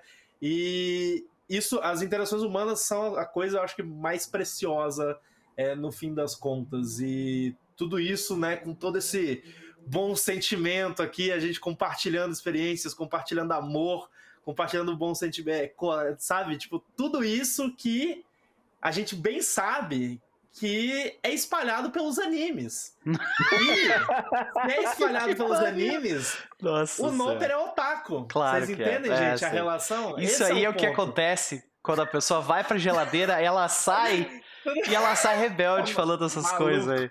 É. Não, gente, é isso. Ah, o, tá o bom. Noper tá colaborando com o mundo do anime. Mas enfim, dito isso, a gente vai pro Jabá. Vai voltar pra geladeira. Gente. Não faz isso comigo, não. Gente, eu tenho um podcast de anime. Chama Animes Overdrive. Ele sai todas as quintas-feiras no Spotify ou no aplicativo de podcast que vocês preferirem. Sempre falando de anime novo, velho, filmes de anime, cultura pop japonesa de uma forma geral, os aspectos da cultura pop, com muita reflexão e responsabilidade. Então, para quem tem interesse no assunto, procurem a gente, que a gente está sempre conversando sobre isso. E também, eu sou artista 3D, então é, essa é uma área da minha vida relativamente recente aí, de uns três anos pra cá, e mais recentemente virei artista 3D. Então, vocês podem seguir no Instagram, arroba Lobato3D, para ver algumas das minhas peças e tudo mais. E é isso, gente. Fica aí os jabás e né, se, me sigam também nas redes sociais pra gente poder conversar sobre esse assunto e muitos outros aí. Porque é sempre bom a gente dar andamento nesses diálogos, porque sempre tem coisa pra caraca pra falar, sério.